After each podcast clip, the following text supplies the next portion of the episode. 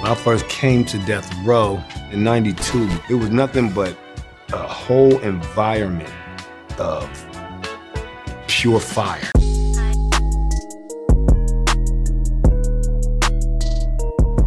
Willkommen bei Weiben mit Visi, dein neuer Lieblingspodcast. Shit. Damn, son, where'd you find this? Like we always do about this time. Willkommen bei einer ganz besonderen Retrospects-Folge von Weiben mit Visi, dein neuer Lieblingspodcast. Natürlich wie immer mit eurem Host Visi aka The VIZ und Retrospects Co-Host Limmy, straight out of Zurich City. Was geht, Bro? Ey, was geht, Bruder? Freut mich wieder hier zu sein und über Ready to talk some Chronic? Of course, of course, my G, of course. Heute feiern wir nämlich den 30. Geburtstag von einem der allergrößten Meilensteine der Hip-Hop-Geschichte, einem Album, das einen ganzen Sound definiert hat, Superstar-Karrieren gestartet hat und eine unkaputtbare Formel und Basis für Musik gelegt hat, die wir immer noch lieben und konsumieren. Deswegen Happy G-Day und alles, alles Gute an Dr. Dre's The Chronic aus dem Jahr 1992.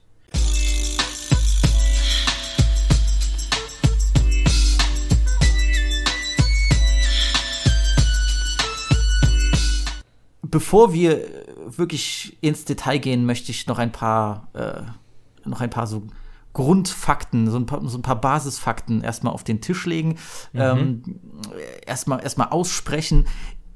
Ich spreche jetzt für alle, würde ich sagen, für alle Hip-Hop-Interessierten oder die so ein bisschen, ein bisschen mehr äh, Blut, Schweiß und Tränen da reinlegen als der normale nur Gelegenheitsmusikhörer. Ich würde davon ausgehen, dass jeder einzelne Hip-Hop- und Rap-Fan dieses Album wenigstens einmal gehört hat. Ja? Ähm, ich sage das, weil, äh, wie gesagt, ich habe das Gefühl, so generell, wie, die, wie man so jetzt als Kulturliebhaber über bestimmte Classics spricht, äh, gerade im Hip-Hop, äh, wir haben uns ein bisschen, wir sind an dem Punkt angekommen, wo Leute so ein bisschen sich lustig machen, wenn du so ein paar Classics rausholst. Und das ist, das bewegt sich manchmal in eine gefährliche Richtung. So. Ähm, ich meine jetzt nicht, also ich heul jetzt nicht rum, weil irgendwie Yeet oder was weiß ich irgendwie in einem Song oder keine Ahnung wer, äh, Lil Pump oder, oder, oder Playboy Cardi rappen, dass irgendwie, keine Ahnung, Biggie und Park Lames sind, so alles cool, so mach deine, so provoziere, wie du willst, wenn du Platten verkaufst, dadurch alles cool. Ich werde jetzt nicht hier den gekränkten Oldhead spielen. Ich würde auch sagen, das bin ich nicht. Aber ich finde trotz allem, das ist meine Meinung, vielleicht bist du da derselben Meinung, ich finde, mhm. wenn du über Hip-Hop reden möchtest, aber das kann, das kann jedes Thema sein, aber gerade wenn du über Hip-Hop reden möchtest und das doch ein bisschen ernster machen willst, es gibt irgendwo eine Grundausbildung, die jeder Mensch haben muss. So. Definitiv, so. definitiv. Ist einfach so. Es ist es so. Ja, sorry, aber es, es, es muss Gatekeeping geben im Hip-Hop. Und, und äh, vor allem, wenn wir über solche Alben wie The Chronic reden. Ja, sorry, also es tut mir wirklich leid, wie du gesagt hast, an allen jungen äh, ich, Leute. Ich, es ist wirklich so, wenn, äh, wenn wir über Alben reden wie The Chronic, es gibt auch da viele andere Alben. Äh, für viele vielleicht auch Get Rich oder Die Trying oder es gibt viele Alben, aber ja, wenn du über Hip-Hop reden möchtest, dann musst du das Album kennen. Punkt. Fertig aus. Ich sage das eigentlich nur, weil so in einer normalen Welt oder was weiß ich, nehmen wir mal das Ich, was ich war vor zehn Jahren, wo ich ungefähr, äh, ja, so alt war wie die ganzen Jungspunde, die jetzt so äh, voll in ihrer äh, Prime, Rap Prime sind. Für mich war das ganz normal, diese Alben alle zu kennen. Ich mhm. habe aber auch verstanden und erkannt, dass das nicht für jeden so ist, egal wie meine persönliche Meinung dazu ist. Ja, ja. Ich erwarte auch nicht, das ist auch eine andere Sache, ich erwarte auch nicht, dass du immer sofort alles kennst. So. Mhm. Weil, ja. Bro, du weißt, wir sind da ein bisschen anders, so. Ähm, ich würde jetzt nur über mich sprechen. Ich bin halt crazy so Konsument und wissbegierig, was bestimmte Sachen angeht.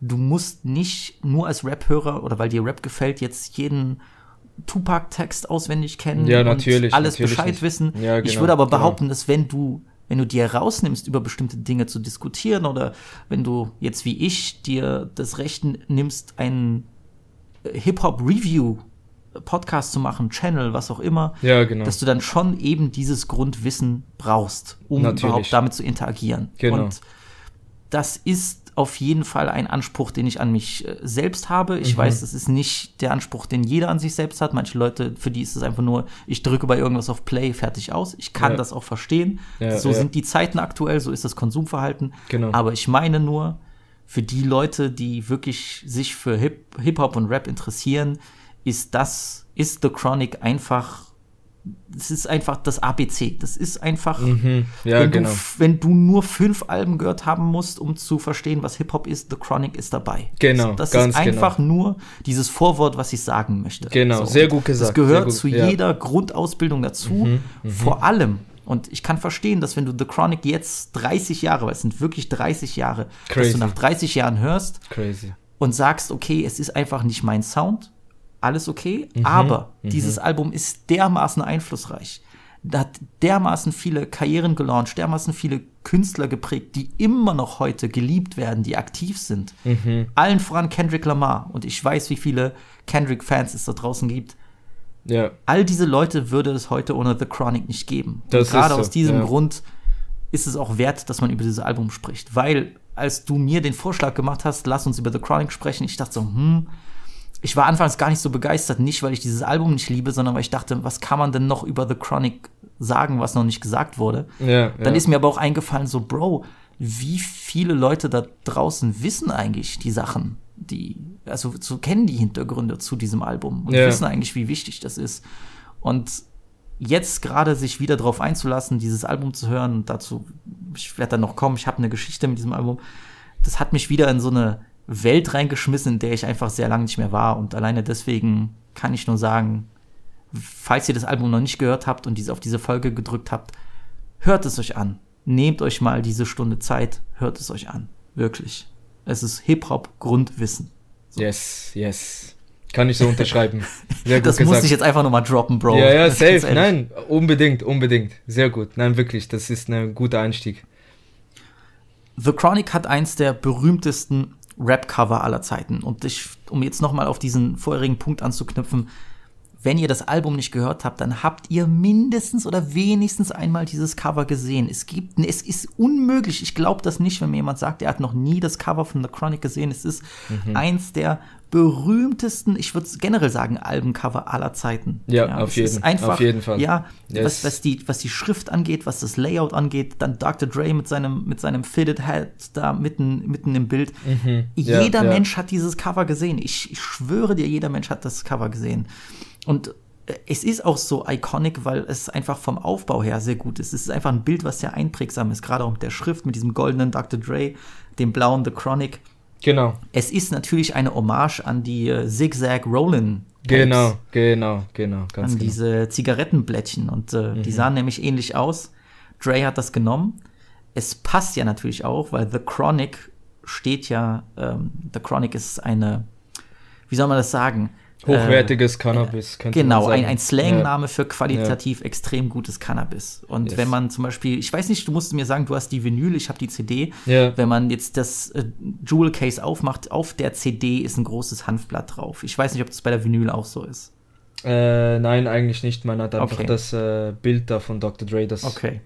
Wenn ihr nämlich die hast. CD von The Chronic aufmacht, dann werdet ihr sehen, auf der CD ist ein sehr großes grünes Hanfblatt gedruckt. Also das Ähm, ist, beim Vinyl ist das auf der Vinylplatte in der Mitte ist das auch gedruckt. Genau. Ach so, okay, Ja, genau, du, genau. Ja, ja, Ja. genau. Äh, das Hanfblatt, was man immer wieder findet, äh, also ähm, sei es auf dem äh, Snapback, was Snoop im Nothing But a G-Thang Video trägt, Genau. oder auf dem Cover, explizit auf dem Cover von Chronic 2001, das Mhm, ganz Nachfolgealbum sozusagen. Also es wird natürlich sehr viel Weed konsumiert und auch darüber Musik gemacht. Ähm, es ist das allererste Album, The Chronic ist das allererste Album, was auf dem berühmt-berüchtigten Death Row Records Label herausgekommen ist. Äh, wer Limi noch nicht so gut kennt, er ist hier der absolute Spezialist, was äh, Death Row und West Coast Hip-Hop angeht. Yes, sir. Deswegen, da, du weißt da äh, gut Bescheid, aber ich meine nur, sein eigenes Label zu starten ähm, und dann gleich mit so einem Album rauszukommen, gute Nacht. Da hast du auf jeden Fall schon mal, da hast du schon mal einen Grundstein gelegt. Ja? Safe. Ähm, Das Album ist damals auch auf Platz 3 gechartet, glaube ich, in, in den Billboard 100. Genau, ganz genau. Ähm, hat drei Millionen Platten verkauft und Dre war dann im Nachhinein auch einer der meistverkaufenden Künstler des Jahres 93. Yes. Das Album kam ja, wie gesagt, im Dezember, 15. Dezember vor 30 Jahren raus. Dann im Jahr 93 hat es dann richtig begonnen, sich zu entfalten. Im selben Jahr kam ja dann auch Doggy Style von Snoop. Na, das kam ja drauf.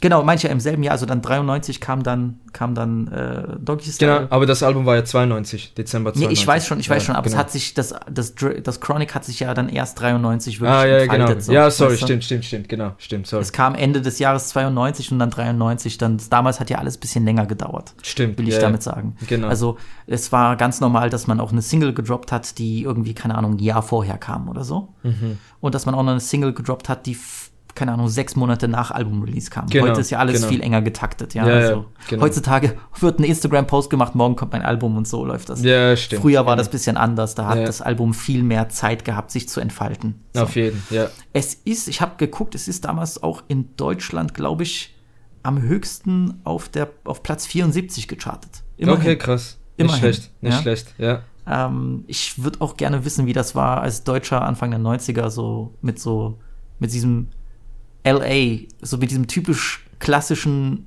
LA Street Shit konfrontiert zu werden. Muss crazy gewesen sein, so. Auf Also- jeden Fall, ja, ja. Und natürlich, um jetzt nochmal dieser le letzte Grundfakt zu sein, wir haben gerade über ihn gesprochen, äh, mit The Chronic, äh, außer dass Dr. Dre eigentlich nur seinen Platz am, am Producer und Hip-Hop-Mogul-Olymp für immer gefestigt hat. Es ging auch ein absoluter neuer Stern am Rap-Himmel auf. Und Yes. zwar Snoop Doggy Dogg. Yes, liefert hier als Gast und ich hasse es eigentlich Gast zu sagen, weil es ist auch Snoops Album. Auf jeden einfach Fall. so sagen. Ja, es ist Snoops Fall. Album. Er ist, er ist zwar als Gast geladen, aber ich würde sagen, Snoop alleine durch seine Präsenz gehört, also es ist 50-50 Dre und Snoop Album. So. Mhm, ja, Und ja. er liefert hier auf The Chronic eine Glanzleistung ab. Der äh, wurde zu einem Superstar, einem Rap-Superstar, bevor er überhaupt sein eigenes Album gedroppt hatte. ja, Also, genau. das ist alles, was ihr eigentlich nur über The Chronic so von vornherein wissen müsst. Wir sprechen hier wirklich über eins der wichtigsten Alben aller Zeiten. So. Mhm. Limi, was ist deine persönliche Geschichte mit The Chronic? Uff, das ist eine gute Frage. Ähm, also, um ehrlich zu sein, ich kann mich besser daran erinnern, als ich zuerst die ersten Tracks von äh, The Chronic gehört habe, weil das war nämlich beim, äh, beim Videospiel GTA, GTA San Andreas.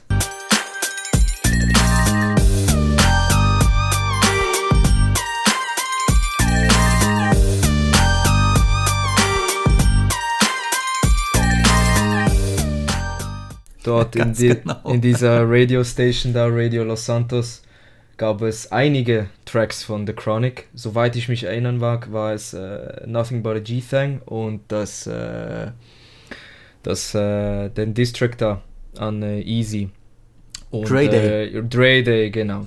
Das waren, glaube ich, diese zwei äh, Tracks, die drauf waren, natürlich mit anderen West Coast Classic und das war eigentlich so die erste Konfrontation, die ich in meinem Leben hatte mit äh, dieser Art von Musik und das hat mich sehr, sehr stark geprägt, weil äh, es, es ist einfach unglaublich gute Musik. Das ganze Vibe und Feeling hat ja eh mit dem Videospiel gepasst. Und eigentlich Jahre später, ich war glaube ich so zwölf oder so, war wirklich so ein Jahr, wo ich äh, sehr viel im Hip-Hop in dem, in dem Sinne nachgeholt habe von den Classics, die man so gehört haben muss. So wie du auch zu Beginn gesagt hast, wenn man sich mit Hip-Hop auseinandersetzen möchte, musste man doch ähm, gewisse Alben kennen, so. Und ja, als ich The Chronic gehört habe, ich war absolut geflasht, so, weil es ist, es ist ein fantastisches Album von vorne bis hinten. Es ist äh, super krass produziert auch, also auch wenn es jetzt 30 Jahre her ist und man kann über die Produktion reden, es hört sich einfach immer noch super clean an. Das ist ja auch geschuldet an äh, Dre's äh, Mixing und Recording Künsten, die er Safe. schon damals äh, drauf hatte. Und äh, ja, es war eigentlich auch zur gleichen Zeit für mich, das ist so, The Chronic und Doggy Style gehen für mich so Hand in Hand. Eben, wir werden jetzt nicht über Doggy Style reden, aber das war für mich einfach eine Zeit, wo ich das gehört habe, da, wo ich auch nur diese Musik gehört habe. Und da habe ich rauf und runter äh, The Chronic und Doggy Style gehört und das war wirklich eine Welt, in der ich eingetaucht bin, die mich für immer dann geprägt hat. So. Safe. Ja, ist äh, wirklich, also für mich auch so eins meiner Top 5 Lieblingsmusikalben of all time. So, für immer und ewig, so. Undisputed. Das ist wirklich. Äh, Top ja. 5? Ja, safe, safe. Mhm. Okay. Safe, safe. Ich kann, Für, ja. okay, Ja. ist für immer, ja? Ja, safe, safe. Es wird, also es ist unmöglich, dass jemals ein Album rauskommen wird oder ich ein Album noch hören würde, das jetzt der, der, den Platz für mich von The Chronic wegnehmen äh, würde. So, für mich ist Findest du, findest du The Chronic besser als Doggy Style? Äh, nein. Nein. Okay. Besser nicht. Nein, nein, nein, Okay. nein. Da würde ich. äh, Also, es. Ich würde sagen, es ist. An, an vielen Tagen würde ich sagen, es ist auf dem gleichen Level.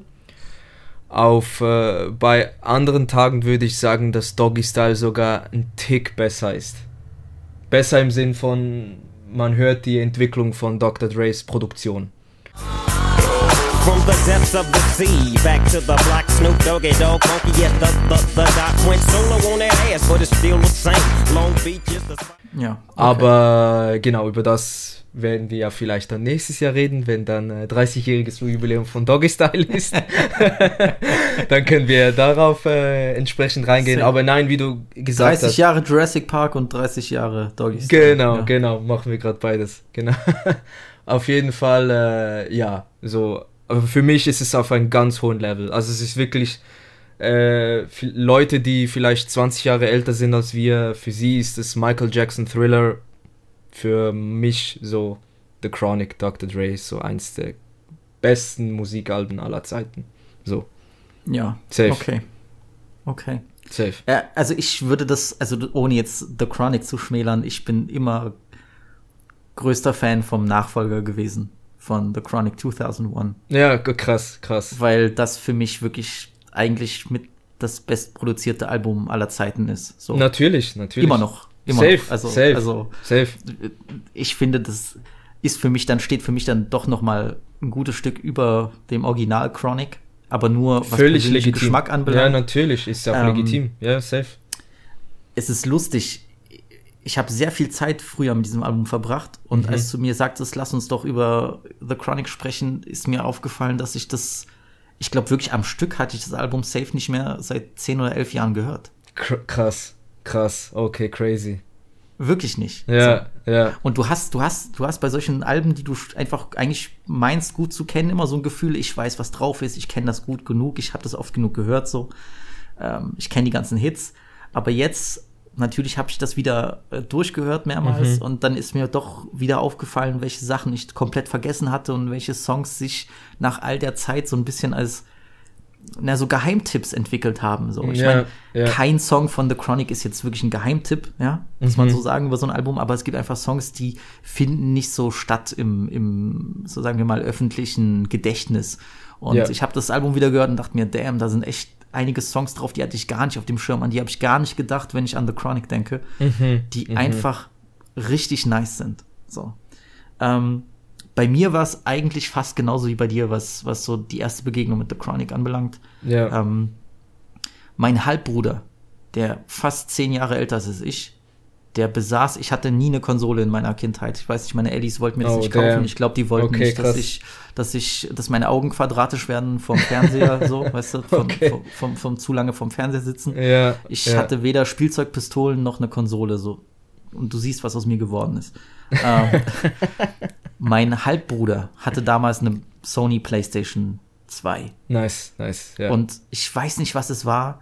Ich glaube, der musste damals irgendwie, ich, ich weiß, der ist damals zur Bundeswehr, irgendwie sowas, der hat Training gemacht, keine Ahnung. Jedenfalls, er konnte irgendwie über zwei, drei Monate lang seine Playstation nicht nutzen. Der ist Ja. irgendwo weggefahren, ich weiß nicht, ob es ins Ausland war, ich habe keine Ahnung mehr. Ja, er hat ja. mir seine Playstation 2 ausgeliehen. Für mich einer der großen Momente in meiner Kindheit. Weißt du? ja, ja, nice, nice. Und natürlich, das muss so Anfang 2005 gewesen sein oder so. Ich war noch wirklich ein kleiner Knirps und Mhm. er hat und da er hatte damals auch GTA San Andreas. Ja, So. ja, geil, geil. Und ich habe dann dieses Spiel zum allerersten Mal eine Konsole nutzend für mich entdeckt. Ja, ja, Dieses ja. Spiel war mein Leben in diesen ja, zwei, drei Monaten. safe, safe. Dieses safe. Spiel hat mich verändert als Menschen. Ja, genau, same Jetzt mal here. abgesehen davon, dass es Ja. sowieso eins der Top 3 Spiele aller Zeiten ist. So. Es, es ist das einfach weil es Beste. genial ist. Und Es ich habe das, das vor ein paar beste Jahren sogar Spiel. noch mal, noch mal gespielt, einfach Natürlich. auf, auf meinem PC. Natürlich. Äh, Es, es, es macht unfassbar Bock. Es ist immer noch geil. So, du musst, das, wann ist das Spiel rausgekommen? 2004 oder so? 2004, 2004, ja. ja. Also äh, nach all den Jahren immer noch Es macht, es macht immer noch so viel Spaß zu spielen. geisteskranker Kracher. Es ist Und- so geil, ja. ja. Und es hat einfach dieses Spiel perfekt diesen West Coast Flavor Yes, rübergebracht. So ja. alles, was ich damals so an Hip Hop verstanden habe, so und damals, wie gesagt, war auch schon mein großer Held 50. Ich wusste, dass er natürlich mit Dr. Dre rumhing und ich wusste von Eminem und es gab einfach so ein paar Grundsachen, die hast Mhm. du damals aufgeschnappt und für dich, für dich war das Hip Hop. So als, als, als kleiner Junge. genau, genau. Und damals, äh, ich meine, auch alleine GTA San Andreas zu spielen, so viele Elemente von Sachen, die ich auch damals noch nicht kannte, ne? Diese ganzen äh, Boys in the Hood-Referenzen, die Ja. ganzen Menace to Society-Referenzen, Genau. so, die da Genau. drauf sind. Dieser ganze West Coast Gangster, äh, wir trinken 40 Ounce, wir fahren Lowrider, dieser ganze Film wurde mit diesem Spiel so richtig Genau.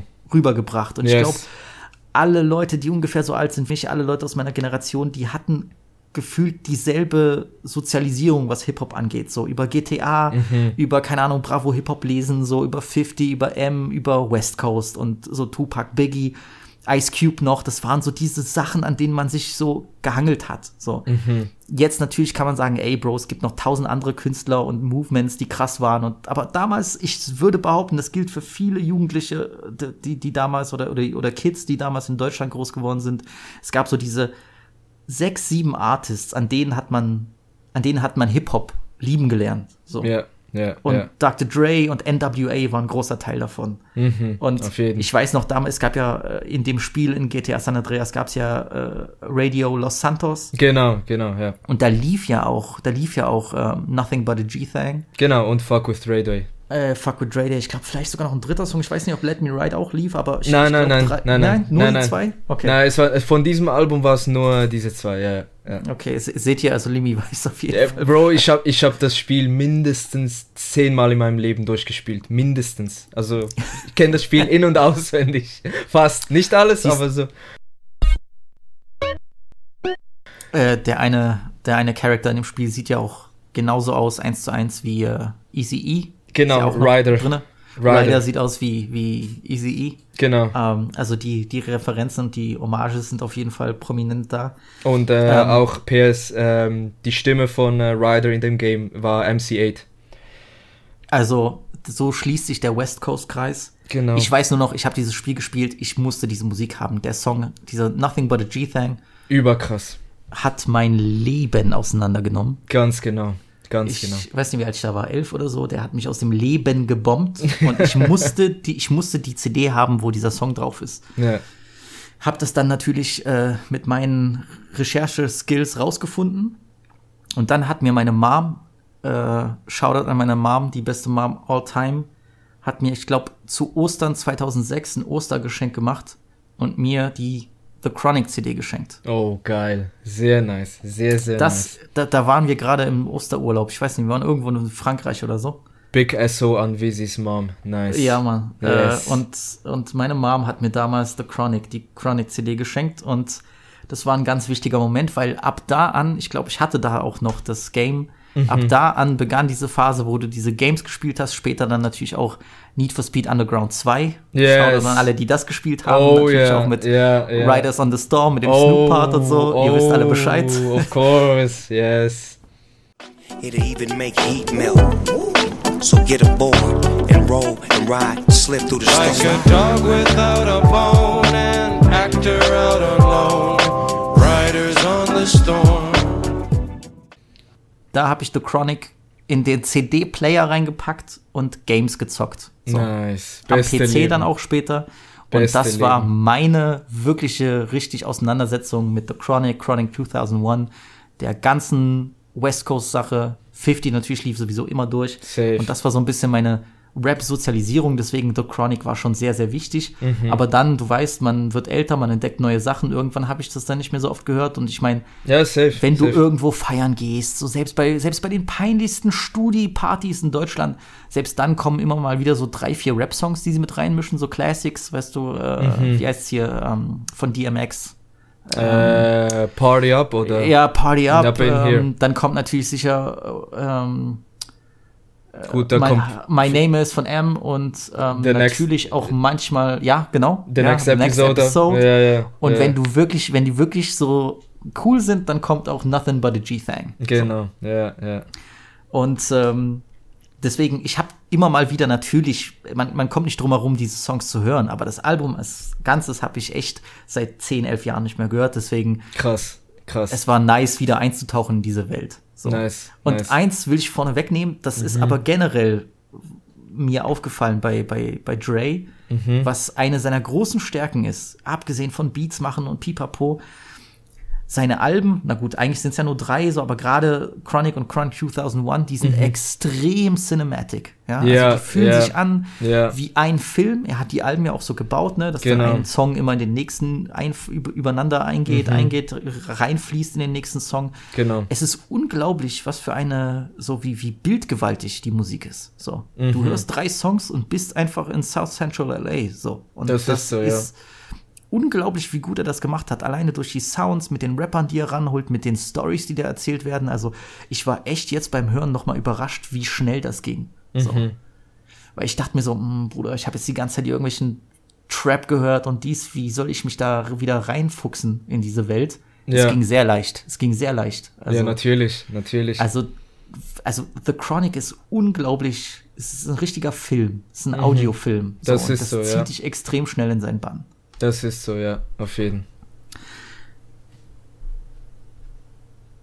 Lass uns auf jeden Fall aber über die Entstehungsgeschichte sprechen Okay, von, äh, von The Chronic. yes. Ähm, du als alter Death Row Geschichtsspezialist kannst da auf jeden Fall mehr dazu sagen als ich. Okay, Ähm, okay. Ich würde das aber Ganze noch mal irgendwie verorten, ja, Ja. weil der, weil es kam im Dezember 92 und das Jahr 92 war für Los Angeles ein ganz besonderes, Genau. denn ähm, im, wann war das? Ende April, Anfang Mai fanden die berühmten LA Riots statt, also Mhm. Ja. die Unruhen von Los Angeles Ja, ähm, werden auch manchmal als Los Angeles Aufstand bezeichnet. Mhm. Ähm, das war eine Reihe von Unruhen, zivilen Unruhen, die sich äh, ja im April und Mai in, im, in Los Angeles ereigneten. Mhm. Ähm, die begannen am 29. April in South Central LA, äh, nachdem ein Geschworenengericht äh, vier Beamte vom LAPD, vom Los Angeles Police Department, freigesprochen hatte. Ähm, obwohl sie ein Jahr vorher, ich glaube im Sommer 91, ja, ja. ähm, den schwarzen Rodney King brutalst zusammengeschlagen hatten. Ja, also es war einer der, bis heute einer der berühmtesten Fälle von Polizeigewalt an Schwarzen in, den Ameri in Amerika. Ja, ja. Ähm, äh, Rodney King wurde damals, auch wenn er sich an, also er hat sich anfangs gewehrt, wurde dann aber auf den Boden geschmissen und brutalst verprügelt. Und jemand äh, hat die ganze, den ganzen Vorfall mit, seiner, mit seinem Videorekorder gefilmt damals. Ja, ja. Stand auf dem Balkon und das Video ging natürlich, machte die Runde, wurde damals im Fernsehen gezeigt und ähm, die Beamten, die Rodney King das angetan hatten, äh, die wurden dann ein Jahr später freigesprochen. Und das hat natürlich ein, eine Stadt, die sowieso in den Jahren zuvor schon mit äh, extremen, nicht nur Gewaltproblemen zu kämpfen hatte, sondern auch mit extremen Rassismusproblemen, mit extrem viel institutionellem Rassismus seitens der, der äh, LAPD, seitens der Polizei zu kämpfen hatte. Das war so ein bisschen der, ähm, der Tropfen, der das fast zum Überlaufen gebracht hat. Ja, dann ist die gesamte Stadt explodiert. Es gibt immer wieder Leute, die sagen, ganz LA hat gebrannt. Es gibt sehr interessante Dokus dazu. Ähm, es war wirklich eine, LA glich für sechs Tage äh, einer, einer Kriegszone. Ja, So. definitiv. Ich weiß, ich habe gelesen, die Polizei hat damals extra richtig Beverly Hills abgeschottet, damit die Reichen und Schönen nicht irgendwie äh, etwas abbekommen. Ist natürlich auch bezeichnend wieder. Mhm. Und der Rest von Los Angeles äh, ist abgefackelt. So. Ja. Also es gibt Bilder, das sieht wirklich aus, als würde da ein Krieg herrschen. Ja? Und ähm, wie gesagt, nach der Verkündung des Urteils haben die Menschen randaliert. Es gab Plünderungen, es gab Übergriffe, Brandstiftungen. Äh, US-Militär musste kommen. Ja, erst die kalifornische Nationalgarde, dann das US-Militär, die Bundespolizeibehörde kam. Äh, es, es war geisteskrank. Es war wirklich, es war wirklich wie ein Civil War in Mhm. LA. So und am Ende äh, nach den sechs Tagen waren 63 Menschen getötet worden, äh, über 2000 Leute waren verletzt und ähm, 12.000 Leute waren verhaftet worden, also wirklich Wahnsinnszahlen. Und der Sachschaden, in diesen sechs, der, der in diesen sechs Tagen entstanden hat, ist, lag bei etwa einer Milliarde Dollar. Crazy. Also wirklich unfassbarer Wahnsinn, der da passiert ist. Auch eine unfassbare Ungerechtigkeit natürlich, dass diese Polizisten freigekommen sind. Und viel von dem, was damals passiert ist, hat auch so ein bisschen die, ähm, naja, so, so, so ganz stark die Attitude der Schwarzen, aber auch der Rapper damals beeinflusst. Und es hat eigentlich auch direkten Einfluss auf das Chronic-Album. Ja, definitiv. Definitiv. Aber es, es ist so, wie du gesagt hast, äh, es hatte großen Einfluss auf äh, die jungen Schwarzen, die dort aufgewachsen sind. Also ich glaube, das früheste Beispiel kennt ja jeder mit äh, Fuck the Police von NWA. Ganz genau. Ja, das ist ja, war schon im 88, aber war eigentlich eine ähnliche, gleiche Situation. Wie du gesagt hast, der Rodney King Case hat dann das fast zum Überlaufen gebracht und ähm, man, äh, man, man merkt es von der Attitude, man hört es raus. Äh, es gibt auch Songs auf dem Album, die das auch thematisieren. Äh, der vierte Track des Albums, The Day That Took Over und auch äh, Little Ghetto Boy. Also Ja. man hat auf dem Album auch darüber, wenn man ja eh den ganzen LA Sound und Style sich anschaut, dann geht es ja viel um äh, Sunshine, um Party, Barbecue, äh, leicht bekleidete Frauen und so. Es ist so ein bisschen so The Good Life zelebrieren, so, weil es gehörte dazu. Es war ja der LA Lifestyle. Aber man hat auf dem Album natürlich auch das thematisieren müssen, weil das ist, Ja, das im, ist ja im das Hintergrund brodelt so ein bisschen die Wut Genau. von, den, Genau. von den Jungs. Ja. Genau, genau. Und das war ja auch, man muss auch verstehen, es war ja auch zu dieser Zeit, war es ja auch ihr Sprachrohr so. Also das Ganze eh für NWA und dann auch natürlich für Dre, äh, die ja mit, mit Hip-Hop und ihrem Mittel dann ja auch ähm, gehört werden wollten, nicht nur von äh, ihr eigenen Hood oder von LA, sondern natürlich auch äh, von ganz Amerika so, weil Hip-Hop äh, technisch gesehen war damals immer noch das Maß der Dinge eigentlich äh, New York, die West äh, und die East Coast und äh, deshalb ähm, war das nochmal speziell für, für jetzt Dre und allgemein LA, dass sie sich, dass sie so wie ein Gefühl hatten, dass sie sich der Welt gegenüber beweisen mussten. Jetzt auch auf die Musik bezogen. Ähm, wenn wir über die Entstehungsgeschichte reden möchten, im Sinne von musikalisch und wie das alles entstanden ist, äh, wie ja alle wissen, so Dre war ja bei NWA und da gab es ja Probleme, weil er ja aus seinem Musikvertrag rauskommen mm, wollte, weil äh, ich glaube, das war zu dieser Zeit, wo Suge Knight noch eigentlich noch ein Bodyguard war in der Musikindustrie Genau. hat er, hat er rausgefunden, dass, ähm, dass glaube ich, Dre für seine Produktionen irgendwie nur, nur zwei Cent pro CD mitverdiente. Irgendwie so etwas. Also, also wirklich, äh, das waren die beschissensten Verträge aller Zeiten, die. und, die und damals konnte man mit CDs auch noch Geld machen, Leute. Ne? Genau. Also, Ja, nicht ja. wie heute. ja, ja, nein, nein, damals, du, du hattest nur mit dem Geld gemacht. Du hattest ja, vor allem Kassetten hattest du ja auch, Vinyl und CD, genau. Äh, Ice Cube war ja als erstes von der Gruppe gegangen, eigentlich auch so aus den ähnlichen Gründen. Und der nächste, der dann von der Gruppe gegangen ist, war Dr. Dre. Dr. Dre hat äh, zusammen dann auch mit äh, The DOC und dann eben Suge Knight haben sie sich entschieden, okay, wir gründen zusammen jetzt Death Row Records. Da gab es auch eine berühmt-berüchtigte Geschichte, wie Suge Knight angeblich auch Eazy-E bedroht haben sollte, damit äh, er Dre aus dem Vertrag rauslässt und so. Lange Rede, kurzer Sinn so. Sie haben dann, äh, glaube ich, Ende 91 haben sie dann offiziell Death Row Records gestartet. Und dann war eigentlich klar, okay, jetzt Dre wird jetzt sein Album machen. Und eine Person, die eben auch wichtig zu erwähnen ist, wie ich vorhin erwähnt habe, ist der DOC. weil jeden Fall. er ist ein Rapper aus Texas ursprünglich und war dann auch äh, Teil der Entourage bei NWA. Und Er äh, hat ja auch schon für NWA geschrieben. Auch. Genau, genau. Also er ist einer der besten Lyricists of all time. When you hear a funky record with potential. Be getting hyped with straight rocking the instrumental. Nothing like what you've heard before and more, never less. See, I don't fess. I mean, I'm like fresh, if not the freshest. When I'm expressing my thoughts on.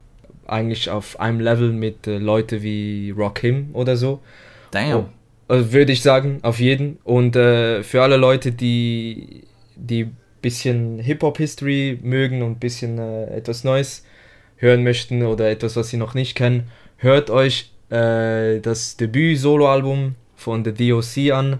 No One Can Do It Better aus dem Jahre 1989. Mit sehr, sehr krassem Cover übrigens. Auf jeden Fall. Und das ist, glaube ich, eins der most underrated Alben of all time. Und The DOC allgemein. Ich habe sogar letzte Woche gesehen, Nelly hat sogar letzte Woche auf äh, Insta, glaube ich, eine Story oder eine Insta Live äh, gepostet. Äh, oder darüber gesprochen, dass äh, für ihn The DOC der größte What If Hip-Hop Artist of all time ist. Weil, Krass. bei, weil bei The DOC Ja. gibt es auch die Geschichte, dass ähm, bevor Death Row äh, entstanden war, war er in einem Autounfall verwickelt. Er war in einer Party und hat sehr viel getrunken und sehr viele Drogen genommen. Er wollte dann irgendwie in der Nacht äh, mit seinem Auto nach Hause fahren und äh, war in einem wirklich ganz schlimmen Autounfall Unfall verwickelt. Ähm, also es gab wirklich Chancen, dass er das nicht überleben sollte. Er hat es Gott sei Dank überlebt, aber das Problem ist, er hat dann seine Stimmbänder waren so beschädigt, dass er seine Stimme eigentlich für immer verloren hatte. Und er war zu diesem Zeitpunkt eigentlich 20 Jahre alt. Also musst dir vorstellen, du bist am Beginn deiner Karriere, du bist einer der begnadetsten Lyricists so in deinem Camp und auch allgemein. Droppst eigentlich ein gutes Album so, denkst jetzt, Tragisch. okay, deine Karriere kann jetzt gut starten und dann, ja, geht deine Rap-Karriere so, wird so zerstört eigentlich mit diesem Unfall. Ja, es hat den seinen kompletten Kehlkopf zertrümmert. So. Genau. Er hatte eigentlich so eine, so eine richtig wohlklingende Tenorstimme und dann war das auf einmal so eine, leider Gottes, das in so eine so fast rasselnde, fast schon raue Stimme Ja, verwandelt worden. Hat so, klingt wie so ein sehr starker Raucher, der Arme. genau. uh, ran a red light and, and the lights hit me. And, uh, you know, I did some maneuvering, you know, uh, but they caught me. Oh, so you, you tried to do a, a Yeah, getaway? man, oh, yeah. Er hat ja, glaube ich, dann auch irgendwie Jahre später, 96 oder so, äh, noch ein Album gebracht. Hält das Skelter. Ja. Aber er klingt halt komplett anders als auf seinem Debüt. Ist echt verrückt. Kann man mal reinhören. Man hört den Unterschied sofort. Und für alle Leute, die auch wie du und ich mit äh, San Andreas aufgewachsen sind, in Radio Los Santos gibt es auch ein Track von dem No One Can Do It Better Album. Äh, It's Funky Enough. Der Track, wenn ihr das Spiel gespielt habt, wenn ihr Radio Los Santos immer gehört habt, ihr kennt den Track und ihr wisst, das war der DOC. Ja, und äh, das gesamte Album eben produziert von Dre. Und das noch so als äh, Disclaimer und Info, weil wenn wir über The Chronic reden, müssen wir halt auch über The DOC reden, weil ähm, äh, als Snoop eigentlich, beziehungsweise wenn wir jetzt über Snoop reden möchten und wie er und Dre sich kennengelernt haben, Warren G ist der Halbbruder von Dr. Dre und Warren G kommt auch aus Yes. Long Beach, wo Snoop herkommt. Also Dre kam ja aus Compton und Snoop Dogg aus Long Beach. Warren G kam auch aus Long Beach und er ist der Halbbruder von äh, Dre. Und ähm, Snoop hat auch schon seit junger Zeit war mit Musik konfrontiert, hat viel gerappt. Und äh, dann hat ihm Warren G, also Warren G hat äh, Dre dann gesagt so, yo, ich kenne da jemand, der rappt krass und so, hören dir mal an, hat eine Kassette gegeben, hat sich das angehört, dann hat Genau. Dre, Dre erkannt, wow, okay, krass, so, ja, der, das ist wie ein Rohdiamant, hat er in meinem Interview gesagt, er hat bei Snoop erkannt, dass es so ein Rohdiamant ist, der Ich glaube, Dre war sogar auf einer Party oder so. Und dann Ja. hat Warren gesagt, hier, schmeiß mal an, das ist dope. Stimmt. Und er meinte Ja, genau. während der Party so, damn, ich muss mit dem Jungen sprechen. So. Genau, ja, genau, stimmt. Das war so eine Party, genau. Dann äh, hat er das gehört, war krass. Und dann, ähm, das war zur gleichen Zeit, als Death Row gestartet hat. Und dann äh, hat er gesagt, okay, komm mal ins Studio, wir nehmen da was auf. Das war zur gleichen Zeit, wo, äh, kennst du den Film Deep Cover mit Lawrence Fishburne? Yes, 92, ja. Genau, Death Row hatte ein Angebot, so sie konnten äh, den Titeltrack für den Film aufnehmen. Ein unglaublicher Song. You already know I give a fuck about a cop. So why in the fuck would you think that it would stop? Plot, yeah, that's what we's about to do. Take your ass on a mission with the boys in blue. Dre, what up, Snoop? Yo, I got the feeling. Tonight's the night like Betty Wright, and I'm chilling. Einer der besten Hip-Hop-Tracks all time. Und äh, siehe da, das ist auch ein Track, der bei GTA San Andreas in Radio Los Santos vorkommt. das ist ein Hat so. aber auch ein geniales Remake von Big Pun und Fat Joe. Genau, Ähm, genau. Und es ist auch eins der ikonischsten und krassesten Tracks aller Zeiten, weil dieser Track hat, äh, war so das Sprungbrett für Snoop Dogg. So, das war das erste Mal, dass Snoop und Dre zusammen im Studio waren. Sie haben diesen Track aufgenommen und jetzt, um noch auf die DOC zu kommen, Snoop war eigentlich ein begnadeter Künstler und Freestyler. Der hat viele seiner Texte waren gefreestylt. Auch noch bei Doggy Style. Viele der Tracks, die man bei Doggy Style hört, waren gefreestylt. Der DOC war eigentlich sozusagen wie Snoops Lehrer, der ihm gezeigt hat, okay, du musst hier rappen, wenn das hier der Take ist, hier musst du rappen, hier musst du machen, das musst du machen. Snoop hat auch in vielen Interviews erzählt, dass der DOC ihm eigentlich so mit beigebracht hat, wie man eigentlich so Parts aufnimmt und rappt. Und auch eben, er hat viele Texte allgemein für Dre geschrieben. Und äh, ja, dann haben sie diesen Track gemacht und äh, der ist wirklich eingeschlagen so. Und äh, ja, dann haben sie, dann hat ja Dr. Dre ja an äh, das Album gearbeitet. Und wie du auch schon gesagt hast, das Album war nicht nur Dre's Album, sondern es war auch Snoops Album. Äh, ja, das. Der äh, Snoop ist auf fast jedem Track drauf, hat einige der Fast, großen ja. Standout-Strophen. Ähm, Genau. Schon, es also- ist bis heute eine der besten so Rapper und Rapper, aber auch sagen wir mal Producer-Rapper-Duos aller Zeiten. Also Ja, genau. Snoop ist, ich meine, ein paar Jahre später haben sie uns Still DRE gebracht. Also Leute, Mhm. so, weißt du, ähm, so, trot trotzdem Shoutout an Jay-Z, dass er den Song geschrieben hat. Danke nochmal. Ja, genau. genau. Ja, und äh, wenn wir jetzt, äh, das war, also genau, so wie das etwa entstanden ist, wenn wir das Musikalische noch anschauen, das war ja auch, ist ja auch ein Grund, wieso das Album ja maßgebender Einfluss hatte, ist, dass ja Dre ja seinen eigenen äh, Signature Sound hatte, sozusagen. Man hört auch, wenn man äh, das, das Album, wo er noch bei NWA war, das zweite Album von NWA, das äh, For Life Album, da gibt es einen Track, der heißt Always Into Something. Hop into the BNZ. I got 44 ways of getting paid. Sitting in my lap as I roll up the Compton blocks. The scoop up ran, I heard shots. One, two, three. Then I seen a nigga hop in the fence and it was Und da merkt man, das ist so eins der ersten Tracks, wo man das sogenannte G-Funk hören konnte. Also wie Dre so das, äh, den P-Funk, also von dem kommt es, das ist Parlament, Parlament Funk heißt es, glaube ich. Also P-Funk ist eigentlich, es gibt zwei ähm, Definitionen. Zum einen kann man sagen Ja. Psychedelic Funk, also Genau. nicht die typische Funkmusik der 70er, sondern Ja. auch Funkmusik, die ein paar Rock-Einflüsse hatte. Erst Mhm. später wurde das so ein bisschen glitzy.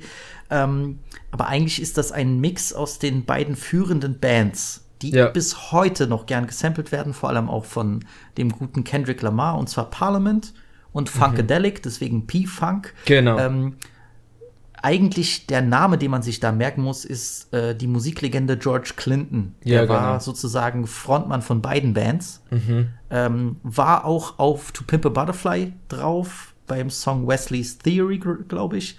Ist eine der größten Funk-Legenden überhaupt. Ja. Wird sehr oft gerne äh, gesampelt, wird aber auch gerne auf Songs eingeladen. Snoop hatte ihn schon drauf, Kendrick, wie gesagt, ich glaube Cube auch noch. Also ähm, ein äh, diese Art von Funk, die kam früher dann auch in diesen in, in den Shows. Das war ganz, äh, es war ganz ähm, typisch, dass viele schwarze Familien auch zu diesen Funk-Shows gegangen sind oder die im Fernsehen geguckt haben. Äh, dieser Rollerblade-Funk und äh, äh, ja, Clint, George Clinton, der auf der Bühne steht und singt und alle stehen gefühlt mit auf der Bühne und tanzen mit. Also es gibt da ganz tolle, interessante Aufnahmen und äh, Dre hat eigentlich diese Sache wieder reanimiert und, Mhm.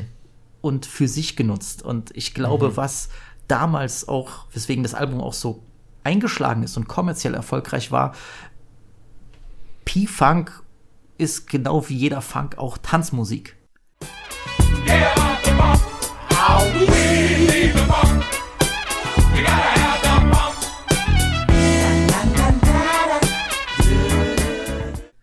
Und es Dre hat es mit Gangster-Elementen verbunden, deswegen auch Ja. G-Funk. Also er hat dieses Genre eigentlich da neu etabliert, indem er eigentlich nur zwei Elemente zusammengepackt hat, die es schon Mhm. gab, Gangster Ja. Music und Funk.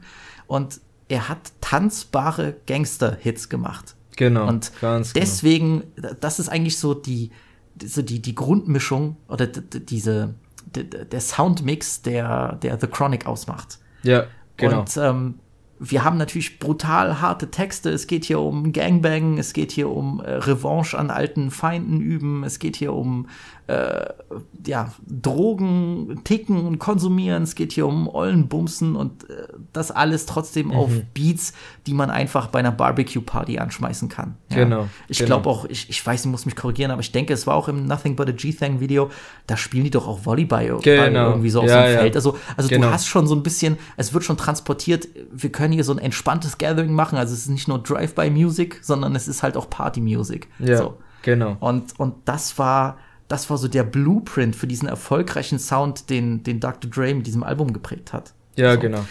Ich finde es Genau. interessant, weil er sagt immer wieder in Interviews, dass er eigentlich nicht so gerne an die Chronic-Entstehungszeit zurückdenkt, Mhm. weil das für ihn eine sehr schwierige Zeit war. Ja. Weil, wie du schon gesagt hattest, er hatte sich von Ruthless Records und Eazy-E getrennt. Ich meine, Mhm. auf diesem Album gibt es ja auch äh, viele Disses gegen Eazy-E. Eazy-E Genau. hat ja dann auch immer wieder zurückgeschossen auf äh, Real Motherfucking G's und Genau. so. Also die Mhm. Fehde war extrem brutal. Ich glaube, bis zu Easys äh, letzten Tagen nach der AIDS-Diagnose hatten Easy und Dre sich auch gar nicht gesehen.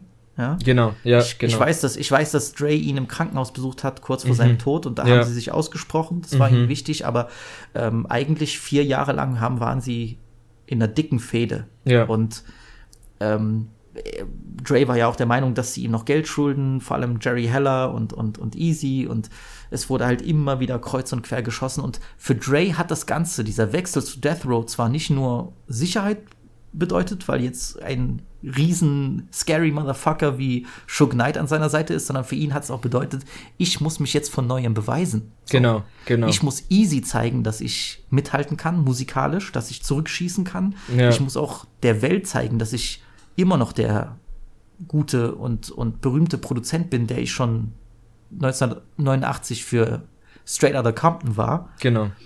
Und ich muss auch meinem Labelchef zeigen, dass ich die richtige Wahl bin für Death Row. So, Mhm. und dass ich mit Death Row eine neue Ära präge. Und er sagt immer wieder, der Druck war vorhanden und in seinem persönlichen Leben lief es auch nicht gut. Also damals ist, glaube ich, sein Haus abgebrannt sogar im Sommer 92, was Kann ihn sehr sein. abgefuckt hat. Ja. Ja. Und ihm wurde ins Bein geschossen. So, also er hat extrem, er hat einen sehr schwierigen Sommer 92 und äh, das war auch derselbe Sommer, wo er das Album aufgenommen hat. Also Ja. Die Entstehungsphase war nicht nur Party, Mhm. so, sondern auch sehr schwierig für Dre. Und ich glaube, er hat das alles genommen, um der Welt zu beweisen, dass er eben doch the one and only ist. So. Mhm. Auf jeden, ja nein, auf jeden Fall. Und zusätzlich auch eben die, die Stimmung in LA, die, die LA Rides, das war ja alles zur gleichen Zeit und äh, natürlich, dann äh, ist ja klar, dass äh, dann, ich glaube auch, ich habe irgendwo ge, also ich weiß nicht, ob es in diesem Jahr war, aber er war ja auch mit einer Künstlerin, die hieß Michelle, mal zusammen und dann hatten sie, glaube ich, auch einen hässlichen Beziehungsende so und äh, Dre war sowieso, glaube ich, auch, äh, hat sehr viel Alkohol getrunken, also war, glaube ich, auch die Zeit, wo, äh, ja, sein, also ich, Oder Dre ist ein Menace halt. ja, Dre war wirklich eine Menace, also Dre ist weder ein guter Freund noch ein guter Ehemann. Nein, es gab, ich glaube, es war ja im 96, wo er ja kurz, glaube ich, äh, im Gefängnis musste, weil irgendwie auf Bewährung oder irgendwas. Auf jeden Fall, ja, er, er hatte, glaube ich, schon sehr viele Probleme, aber nichtsdestotrotz, er hat ein fantastisches Album abgeliefert, hat eine neue Sound-Ära geprägt und äh, wie du gesagt hast, so die, die Soundmischung auch.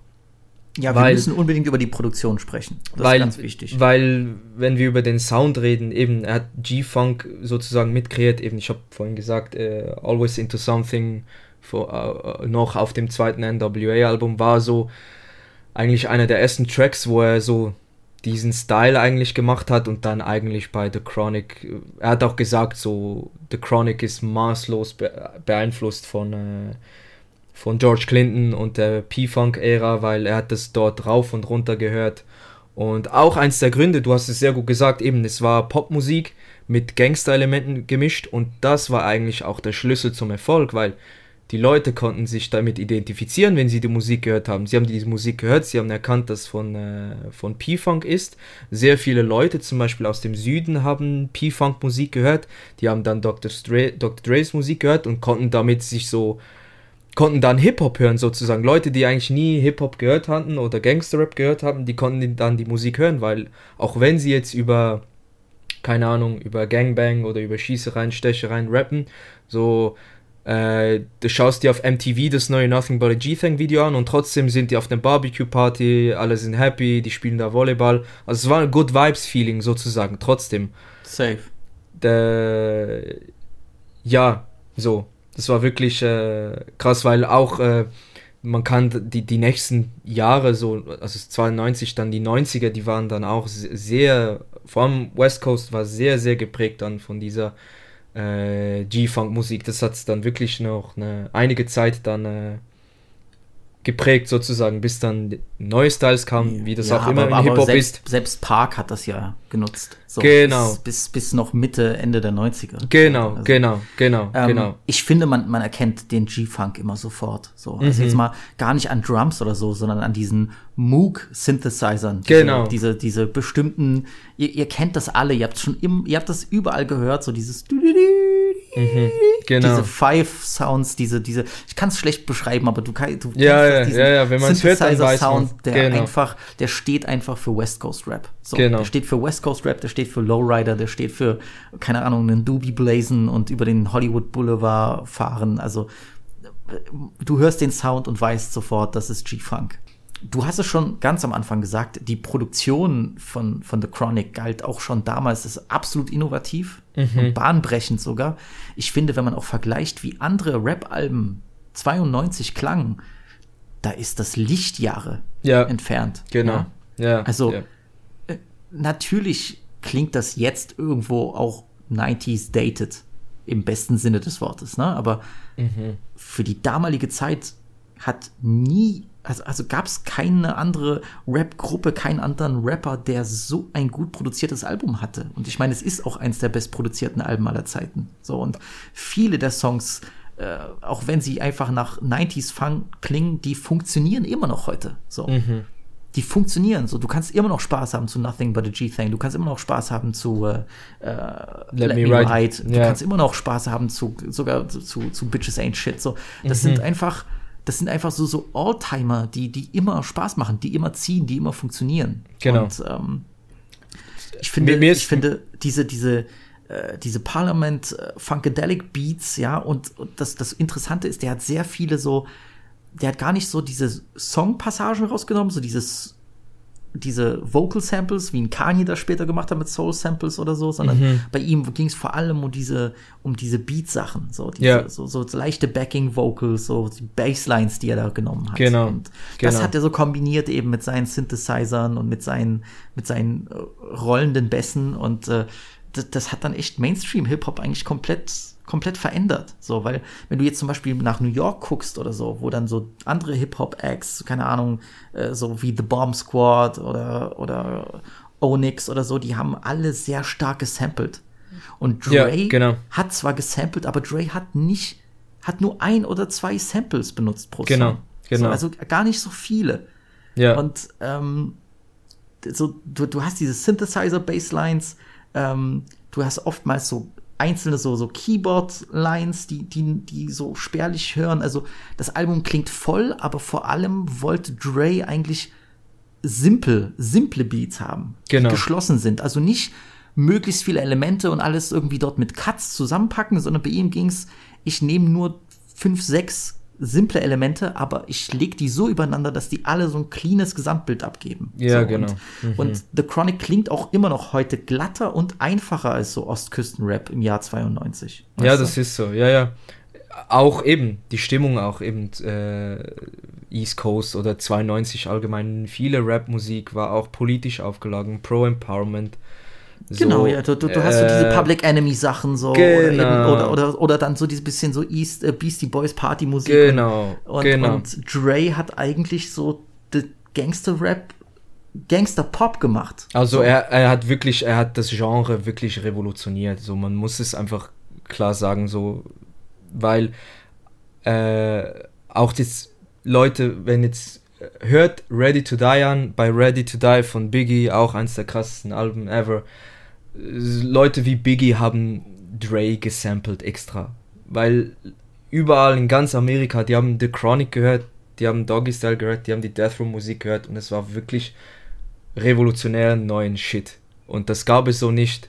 Und das hat alle überall die ganze Szene von vorne bis hinten beeinflusst. So, es war wirklich eine Bombe, die eingeschlagen ist. Du hast es auch ganz am Anfang gesagt, es ist wie ein Film. So, du machst Track 1 an, dann beginnt der Film, dann hast du die ganzen Disses, so hier und immer, dann hast du Tracks, dann hast du wieder Skits, so. Es ist wirklich, äh, war bahnbrechend für diese Zeit. War wirklich Ja. krass. Ich meine, du hörst auch gleich im ersten Song, du hörst gleich im Intro, wie, wie, wie Snoop schon, schon, äh, schon so ein bisschen die Leute anheizt, so. Ja, Death Ja, also- Records, Creepin' While You Sleepin' und, Ja, der, der gibt ja eigentlich dann schon vor, wo, wohin es geht. Ich finde auch hier, Mhm. äh, deswegen meinte ich ja mit diesem, äh, so The Chronic ist ein Film, du hast ja auch so ein bisschen diese lustigen Skits drinne, Mhm, so mhm. immer mal wieder eingestreut, die so ein bisschen so das Hood-Leben in, in L.A. darstellen. Und Ja.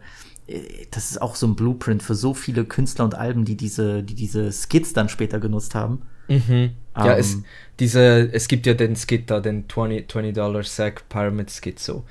Aus heutiger Sicht so, keine Ahnung, Skits haben ja im Hip-Hop ja einen Stellenwert äh, verloren, so, das ist eigentlich, für, die meisten Leute wollen gar keine Skits mehr, die wollen einfach nur noch Musik konsumieren, ist ja äh, anders als damals, aber der 20 Dollar äh, Sack Pyramid gi- gilt allgemein als eins der besten Hip-Hop-Skits ever, so. Ja, auf Wa- jeden Fall. wa- weil es ist lustig, so, es hat eine Referenz zu den damaligen äh, Shows, so, es ist gut Ja, so, wie umgesetzt. so eine Game Show ist das. genau, genau. So eine 70er, 70er Jahre Game Show. Genau, es ist lustig, so, es macht Spaß, es ist cool, es ist wirklich, äh, man kann eigentlich nichts dazu aussetzen, so, es ist von vorne bis hinten ein roter Faden, der sich durchzieht. Äh, eben schon beim The Chronic, du hast, du hast einen jungen, ruthless Snoop, der einfach kommt, der macht der Ansage, so schießt vor allem gegen natürlich äh, Ruthless und Easy. Äh, Auch Tim Dog, das war Genau. auch einer der großen Feinde von Dr. Dre, auch ein äh, Compton-Rapper äh, mit großer Schnauze, der aber irgendwie auch in der Versenkung verloren ist. Genau, genau. Und es ist wirklich so, dass das ist eigentlich noch äh, interessant, jetzt auch äh, retrospektiv gesehen eigentlich. Das Album beginnt eigentlich wirklich so mit der Attacke an äh, Ruthless und Easy. Du hast das Intro. Mit Fuck with Dre Day. Genau, du hast das Intro, du hast Snoop, er sagt, okay, wir sind hier, Death Row in the House, ich bin jung, ich bin neu, ich bin hungrig, äh, don't fuck with Dre. Und dann kommt der zweite Track, eben die meisten Leute kennen den, wenn sie auch äh, San Andreas gezockt haben und damit aufgewachsen sind wie wir. Du hast äh, Fuck with Dre Day and Everybody Celebrating, eins der kra- nicht krass, aber so einflussreichsten Texte und der Ja, Tracks ever. natürlich. Keep BG, cause you lost all your homies' love. Now call it what you want to. You fucked with me, now it's a must that I fuck with you. That's the fuck I'm talking about. We have your motherfucking record company surrounded. Put down the candy and let the little boy go. Dislines werden rausgehauen, der Song hat aber übelsten Funk, der ist so ein bisschen partymäßig, also Genau. es ist halt die perfekte Art, dich selbst zu feiern. So, du disst die Leute, du, ich meine, hier wird, wie gesagt, äh, ähm, Easy E wird gedisst, äh, dass er Dre noch Geld schuldet, Tim Dog wird gedisst, äh, weil er einen Diss-Song hatte namens Mhm. äh, Fuck Compton. Ähm, Luther Campbell wird gedisst. Luther Campbell war einer der Rapper von der Two Life Crew Mhm. aus Miami. Genau. Ähm, der hatte auch damals irgendwie, glaube ich, Shots an, an Dr. Dre äh, geschickt mit seinem Song Fakin' Like Gangsters. Mhm. Äh, es gibt auch noch Shots, Shots gegen Ice Cube. Ähm, also, äh, wobei ich glaube, Cube ja sogar in dem Video von Let Me Ride auftaucht. Boah, wenn ich mich bin recht entsinne. Das bin, bin ich mir nicht sicher.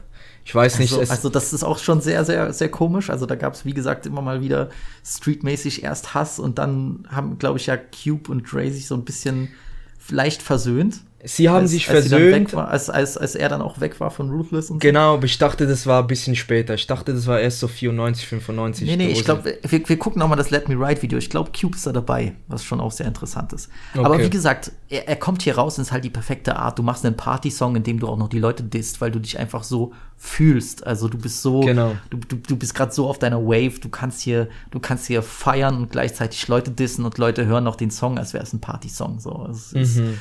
Ähm, es ist auch so ein Prinzip, was sie damit erfunden haben. Ja, ich meine, ich meine, Hit Me Up ist auch ein Banger so und es ist Genau. dazu kannst du auch kannst du auch abfeiern so, obwohl es halt brutale brutale Lines sind so. Hit Me Mhm. Up, Hit 'em Up natürlich. Ich finde auch dann, wie wir hatten ihn erwähnt, der dritte Song Let Me Ride, einer der absoluten Standouts, eine Standout-Single von dem Ja, ähm, ja. von dem Album, die einfach auch so perfekt diesen West Coast Flavor transportiert mit diesem ich sitze Mhm. in einem Lowrider, so, weißt du? Boys come mixed up, pop, pop, pop, yeah. Cause if it don't stop, I have to put my shit in reverse, go back and take another spot. Cause I'm rolling in my 6-4. What all the niggas saying?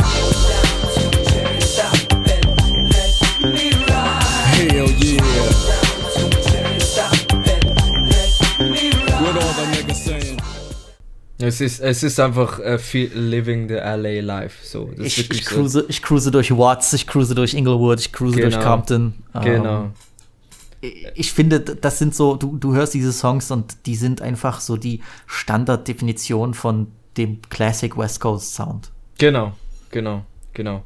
Und das ist auch der, das ist auch äh, ein von diesen Singles, die auch äh, Jahre später, also nicht Jahre später, was sage ich?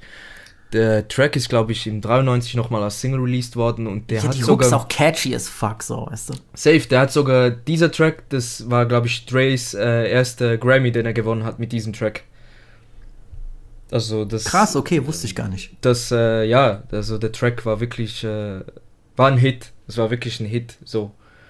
Hat äh, alles, äh, ja, zunichte gemacht, sozusagen, wenn es äh, da die Grammy-Anerkennung gab. Ja, überkrasser Track, so, ist wirklich, äh, vor allem auch, äh, ist ja eigentlich nur, Snoop macht das Intro und das ist eigentlich eins der wenigen Tracks, wo auch eigentlich so ziemlich nur Dre seine Parts hat und rappt. Also es ist wirklich so Dre seine Beats, Dre seine Raps, es ist wirklich so ein Full Dr. Dre Track sozusagen.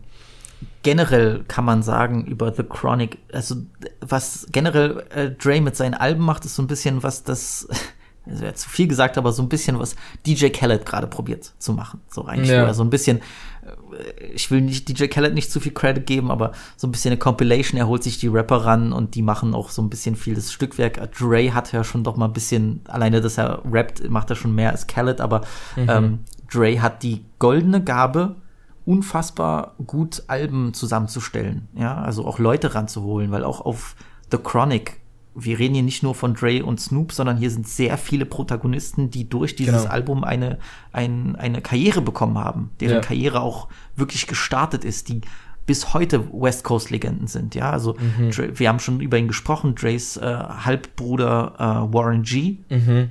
der mit Regulate ein, eine der größten G-Funk-Hymnen aller Zeiten gedroppt hat. Gotta be handy with the steel if you know what I mean. Earn your keep. Regulators! Mount up! It was a clear black night, a clear white moon. Warren G was on the streets trying to consume some skirts for the E so I could get some phones. Rolling in my ride, chilling all alone. Just hit the east side of the LBC on a mission trying to find Mr. Warren G. Seen a car full of girls, ain't no need to. Ja, genau. Ähm, Nate Dogg ist hier drauf. Ja. RIP an dieser Stelle, die, die eine der schönsten und besten Stimmen Safe. der Rap-Geschichte, der Mhm. hier auch, äh, auch bei einer Hook dabei ist. Ähm, wir haben hier Corrupt drauf und Daz Dillinger. Genau. Ähm, Corrupt, ich liebe Corrupt, einer der wirklich most underrated Rapper all time. Safe, Unfassbarer Künstler zusammen mit äh, Daz, der auch viel produziert, ähm, bildeten sie das Duo äh, Dog Pound. Mhm. Äh, die äh, auch ein geniales Album namens Dog Food gedroppt haben. Genau. Ähm, Lady of Rage ist drauf, eine, Mhm. eine, eine Rapperin, ähm, die sehr eng mit, mit, der, mit den West Coast Künstlern in einem Camp war. Äh, mit Snoop war sie sehr eng. Sie hatte auch 94 ihren großen Hit Afro Puffs. Man Genau. sieht da auch Snoop im Video. Sie ist nie riesig, riesig groß geworden, aber trotzdem eine wirklich West Coast Nischenlegende. Mhm. Ähm, RBX ist auch drauf, auch Ja. so ein Homie von Dre, der, der auch nie große Solokarriere hatte, aber von den meisten, die hier drauf sind, haben wir in den späteren Jahren noch sehr viel gehört. So. Ja. Und die sind dann auch, die Leute sind dann auch auf Chronic 2001 drauf. Also Dre hatte wirklich die Gabe, sich seine Leute ranzuholen und, und, und wirklich die richtigen Artists zu picken, um so einen, um, um einen Sound perfekt zu machen. Um, Ja. einen, um einen Track abzurunden. Und es ist, das, das ist interessant so, ähm, als ich, wann war das? Letztes Jahr äh, Donda von Kanye reviewed habe, wo auch so viele Features drauf sind. Mhm. Mein großer Kritikpunkt war, es fühlt sich nicht an wie ein Kanye-Album, sondern wie irgendwie eine Compilation. The Ja. Chronic hat auf jed, eigentlich fast auf jedem Song, bis auf einem, bis auf äh, A Brother with a Gun. Mhm. Äh, das ist wirklich ein komplett Dre Solo-Track. Auf jedem anderen Song ist mindestens ein Feature drauf. Mindestens. So. Ja. Und trotzdem klingt es wie ein Dr. Dre-Album. Es ist sein Album. So. Klar, Snoop, Ja. okay, aber es ist sein Album. Ich verbinde es mit Dr. Dre. Er hat dem Ganzen seinen Stempel aufgesetzt. Und das hat er hier wirklich perfektioniert auf diesem Album. Er hat es Mhm. nochmal hinbekommen mit Chronic 2001, was für mich das ultimative Meisterwerk ist, aber er hat diese Gabe, diese Leute zusammenzuholen und einen Moment zu kreieren. Und das macht The Chronic so besonders. Genau, auf jeden Fall. Ja, das ist so, ja. Es hat ja auch eben, es hat die Karriere von, äh, von allen eigentlich eben, es waren ja alle Leute, die er rangeholt hat, die, ich weiß nicht, wie alle drangekommen sind, aber ich glaube, Daz war ein Cousin von Snoop und dann Corrupt war, glaube ich, ursprünglich aus Philadelphia, ist auch in LA aufgewachsen, so. Die waren dann alle bei Death Row gesigned, so, und äh, Shug hat es auch mal irgendwo in einem Interview gesagt, als du warst dort in einem Label und dann haben sie das Album aufgenommen und es war sozusagen wie ein Bootcamp. So, die, die, die übernachteten zusammen da im Studio oder in den Räumen, standen auf, haben zusammen aufgenommen und haben die Musik zusammen kreiert. Äh, es, war, es ist wirklich, das Album ist, man muss sagen, es ist Dre's Album, safe, so die Musik kommt von ihm, der Input kommt von ihm, das Künstlerische kommt von ihm, aber es ist auch, es war auch eine Teamarbeit, so. Äh, Natürlich, er hat aber diese Leute so perfekt ausgewählt. Genau. Er hat den wirklich so Genau. die, er hat sie alle irgendwie scheinen lassen. Genau, genau, das, genau, das ist, äh, so, so kann man es am besten beschreiben. Er hat sie scheinen lassen, er hat die Leute genommen, er erkannt, okay, du hast Talent, du hast Talent, du hast Talent, du hilfst mir jetzt, äh, du bist gut bei dem Texten, äh, Snoop ist ein guter Freestyler, du kannst das gut machen, du kannst das, das gut machen und er weiß genau, okay, du kommst auf diesen Track, du kommst auf diesen Track und es ist wirklich, äh, wenn man jetzt auch die Tracks anschaut, so bei der ersten Hälfte des Albums hast du so die eine Palette an Leuten und bei der zweiten Hälfte hast du dann, merkst du dann, okay, da Dr- Dre steppt dann so ein bisschen im Hintergrund so mit seinem Rappen und lässt dann so die anderen Leute scheinen. Und äh, ja, das ist auch das, was das Album so, so gut macht, eben, dass du die Gastbeiträge sozusagen hast von diesen Leuten, die im Nachhinein ist ja nur Snoop dann so ein Big Star geworden, so der Rest kennt man so, wenn man sich damit miteinander auseinandersetzt, aber trotzdem so, das waren alle sehr äh, talentierte Künstler, so und das, die haben, die haben auch dazu beigetragen, dass das Album ein absolutes Meisterwerk wird, weil eben, weil es ist nicht einfach Leute in sein Team zu holen und äh, mit ihnen zusammen so etwas zu kreieren wie jetzt The Chronic. Was er, wie du gesagt hast, das hat er ja zweimal gemacht, einmal mit The Chronic und einmal mit äh, Chronic 2001, ja. Ich finde bei, bei, das wollte ich auch noch mal erwähnen, bei, ähm, bei Track 4, The Day the Brothers Took Over, Ja, ähm, wo ja wirklich auch noch explizit die LA Riots angesprochen werden. genau. Es gibt am Anfang von dem Song einen Soundschnipsel, wo man einen Protestierenden hört, der Ja, sich genau. beschwert und was sagt, so, Mhm. äh, der, der richtig so, ähm, if you ain't down for the Africans here in the United States, if you ain't down for the ones that suffered in South Africa from apartheid and shit, damn Mhm. it, you need to step your punk ass to the side and let us brothers, us Africans, step in and start putting some foot in that ass. So. Mhm, ja. Und ich glaube, der hat da auch ausgesprochen, was sich viele Leute dachten. Dieses Soundschnipsel ähm, stammt von einem Radiopraktikanten, Ja. Äh, der damals bei einer bei einem Hip-Hop-Radiostation äh, Praktikum gemacht hat. Mhm. Ich glaube, der hieß Matthew McDaniel. Ja, genau. Und ähm, er hat damals ist mit seiner ist mit seiner Videokamera auf die Straßen gegangen und hat die hat die Riots gefilmt Ja. und Leute interviewt. Mhm. Und ähm, der hat damals, glaube ich, diese Aufnahmen auch schon äh, zu Ice Cube bringen wollen. Mhm. Und Ice Cube hätte abgelehnt. Ah, okay. Oder sein krass. Management hätte abgelehnt. Dann hat er aber gehört, dass eben Dr. Dre an seinem Album arbeitet und äh, so sind die in Kontakt gekommen und Dre hat, äh, fand die Aufnahmen so gut, dass er viele für The Chronic verwendet hat. Krass, ja. Und deswegen sind diese Live-Aufnahmen von den Protestierenden sozusagen auch in den Songs mit inkorporiert.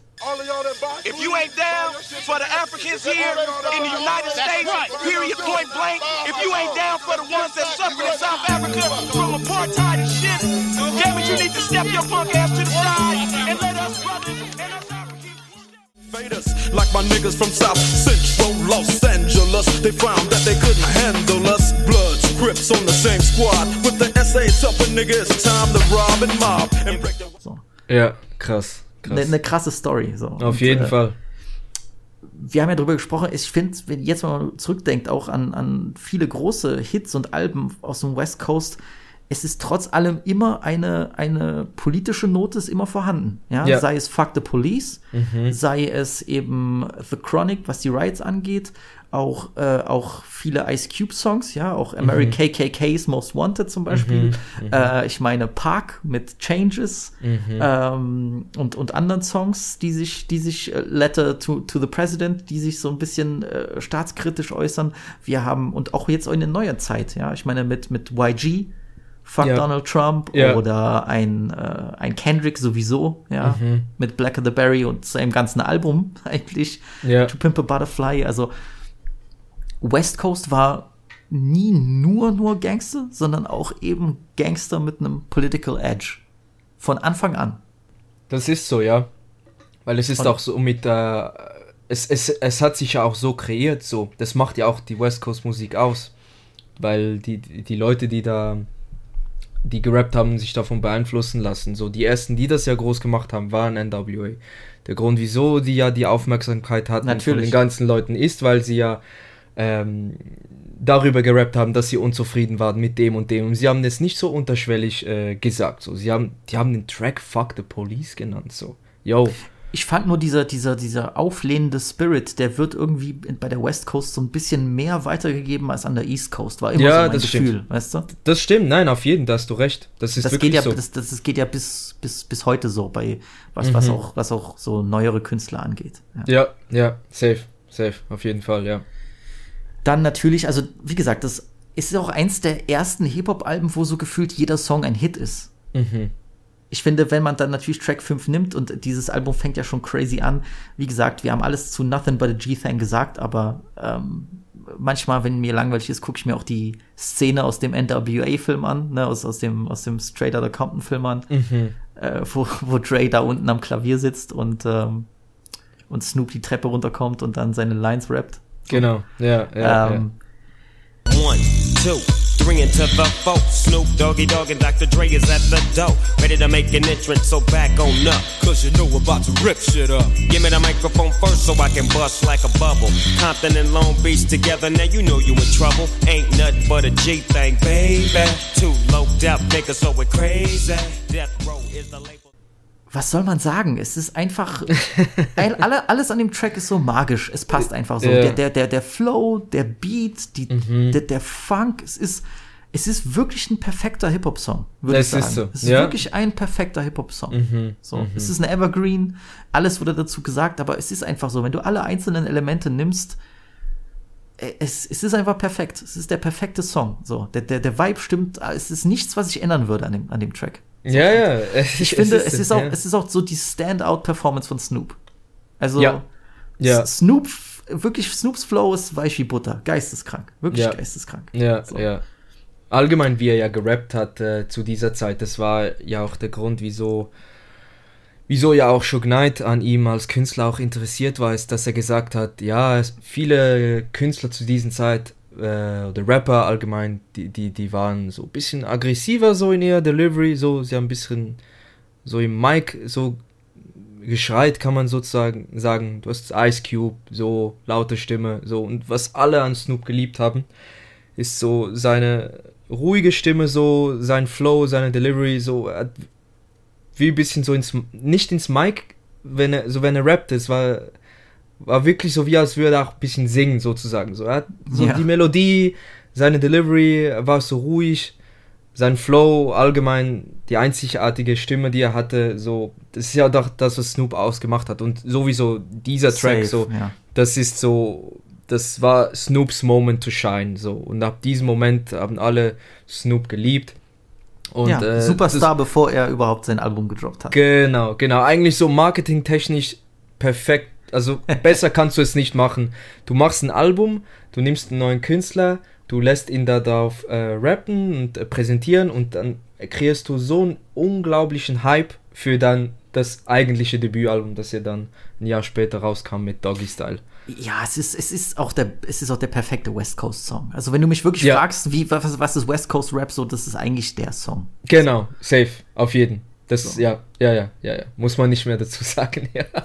Natür natürlich, ne, man könnte auch Ice Cube Today Was a Good Day nehmen, aber ich glaube, Nothing But a G-Thing hat einfach noch so ein bisschen diesen, diesen funky Vibe, so der das, der, der den Sound noch ein bisschen besser beschreibt. Ja, stimmt. Und du hast auch die Stimme erwähnt von Snoop. Dre hat selbst in einem Interview gesagt, so ihm, ihm hat die Stimme sofort gefallen. Und Ja. Dre meinte auch, er war immer an Künstlern interessiert, die eine interessante Stimme haben. Ja, er hat gesagt, ja. hört euch meine Alben an. Ich habe eigentlich immer Künstler drauf, die bei, bei deren Stimme man sofort erkennt, dass es sie sind. So. Mhm. Ich habe drüber nachgedacht und er hat absolut recht. Also Ja, ja, auf jeden Fall. eigentlich, eigentlich jeder Künstler, den er, den er da irgendwie gesigned hat oder den er hervorgebracht hat, hat so eine richtige Signature-Stimme. Mhm. So.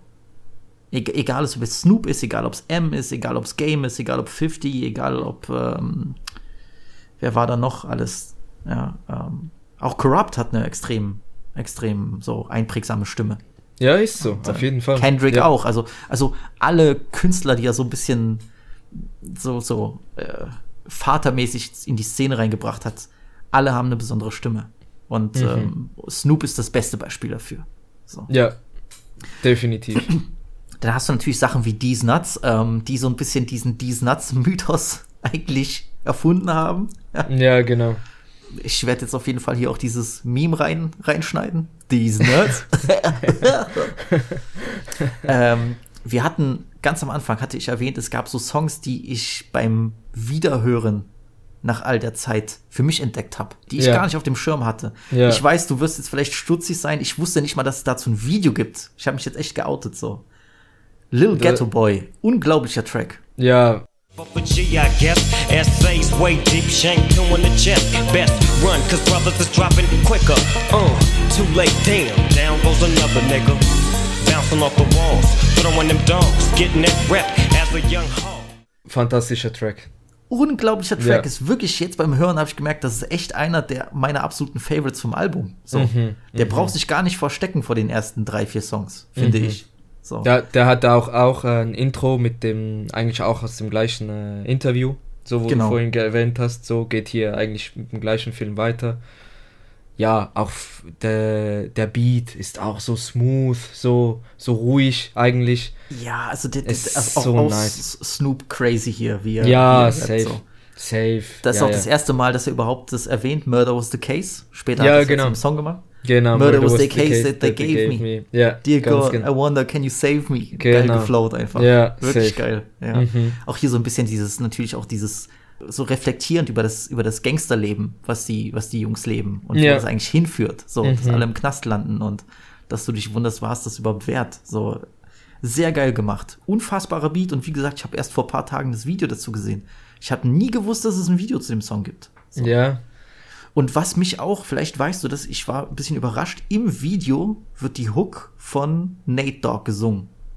Ah, okay, krass. Nein, das Aber auf dem äh, Song wird die Hook eigentlich von Daz gesungen. Von Daz Stimmt, Dillinger. ja. Genau, ja. Deswegen stimmt. bin ich sehr überrascht, warum sie sich entschieden haben, dann Nate Dogg für das Video zu nehmen. Aber es gibt ein Video. Krass. Ja. Deswegen, ja. ich, war, ich war sehr überrascht, ja. Ja, das geschieht mir auch, dass ich ab und zu dann entdecke, dass es eigentlich zu Tracks, wo man nicht gedacht hatte, noch ein Video irgendwo gibt. So.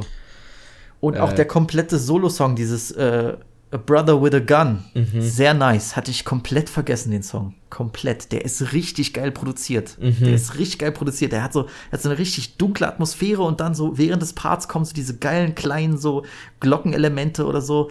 If you see me on a solo move, believe that I'm strapped. Four, four, tray, eight, or AK-47. Cause slowly but surely, you on a stairway to heaven. Just put my finger on the trigger and pull back.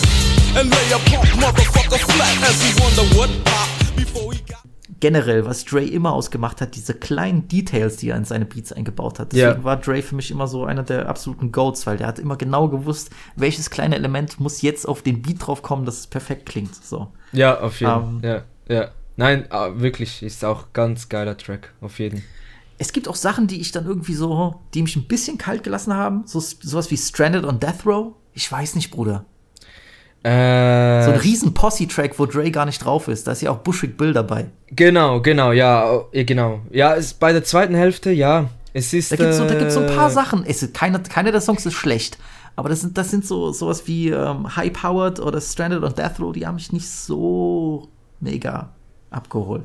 Ja, ich finde bei diesen Tracks jetzt auch oder eben bei Stranded on Death Row, was ja so ein Posse-Track ist, ich finde, was hier nice ist, ist eben das, was ich vorhin gemeint habe, dass er hier zum Beispiel jetzt so ein Corrupt, so, okay, äh, ist seine Time to shine, so. Ich finde die Parts, die sie rappen, krass, so.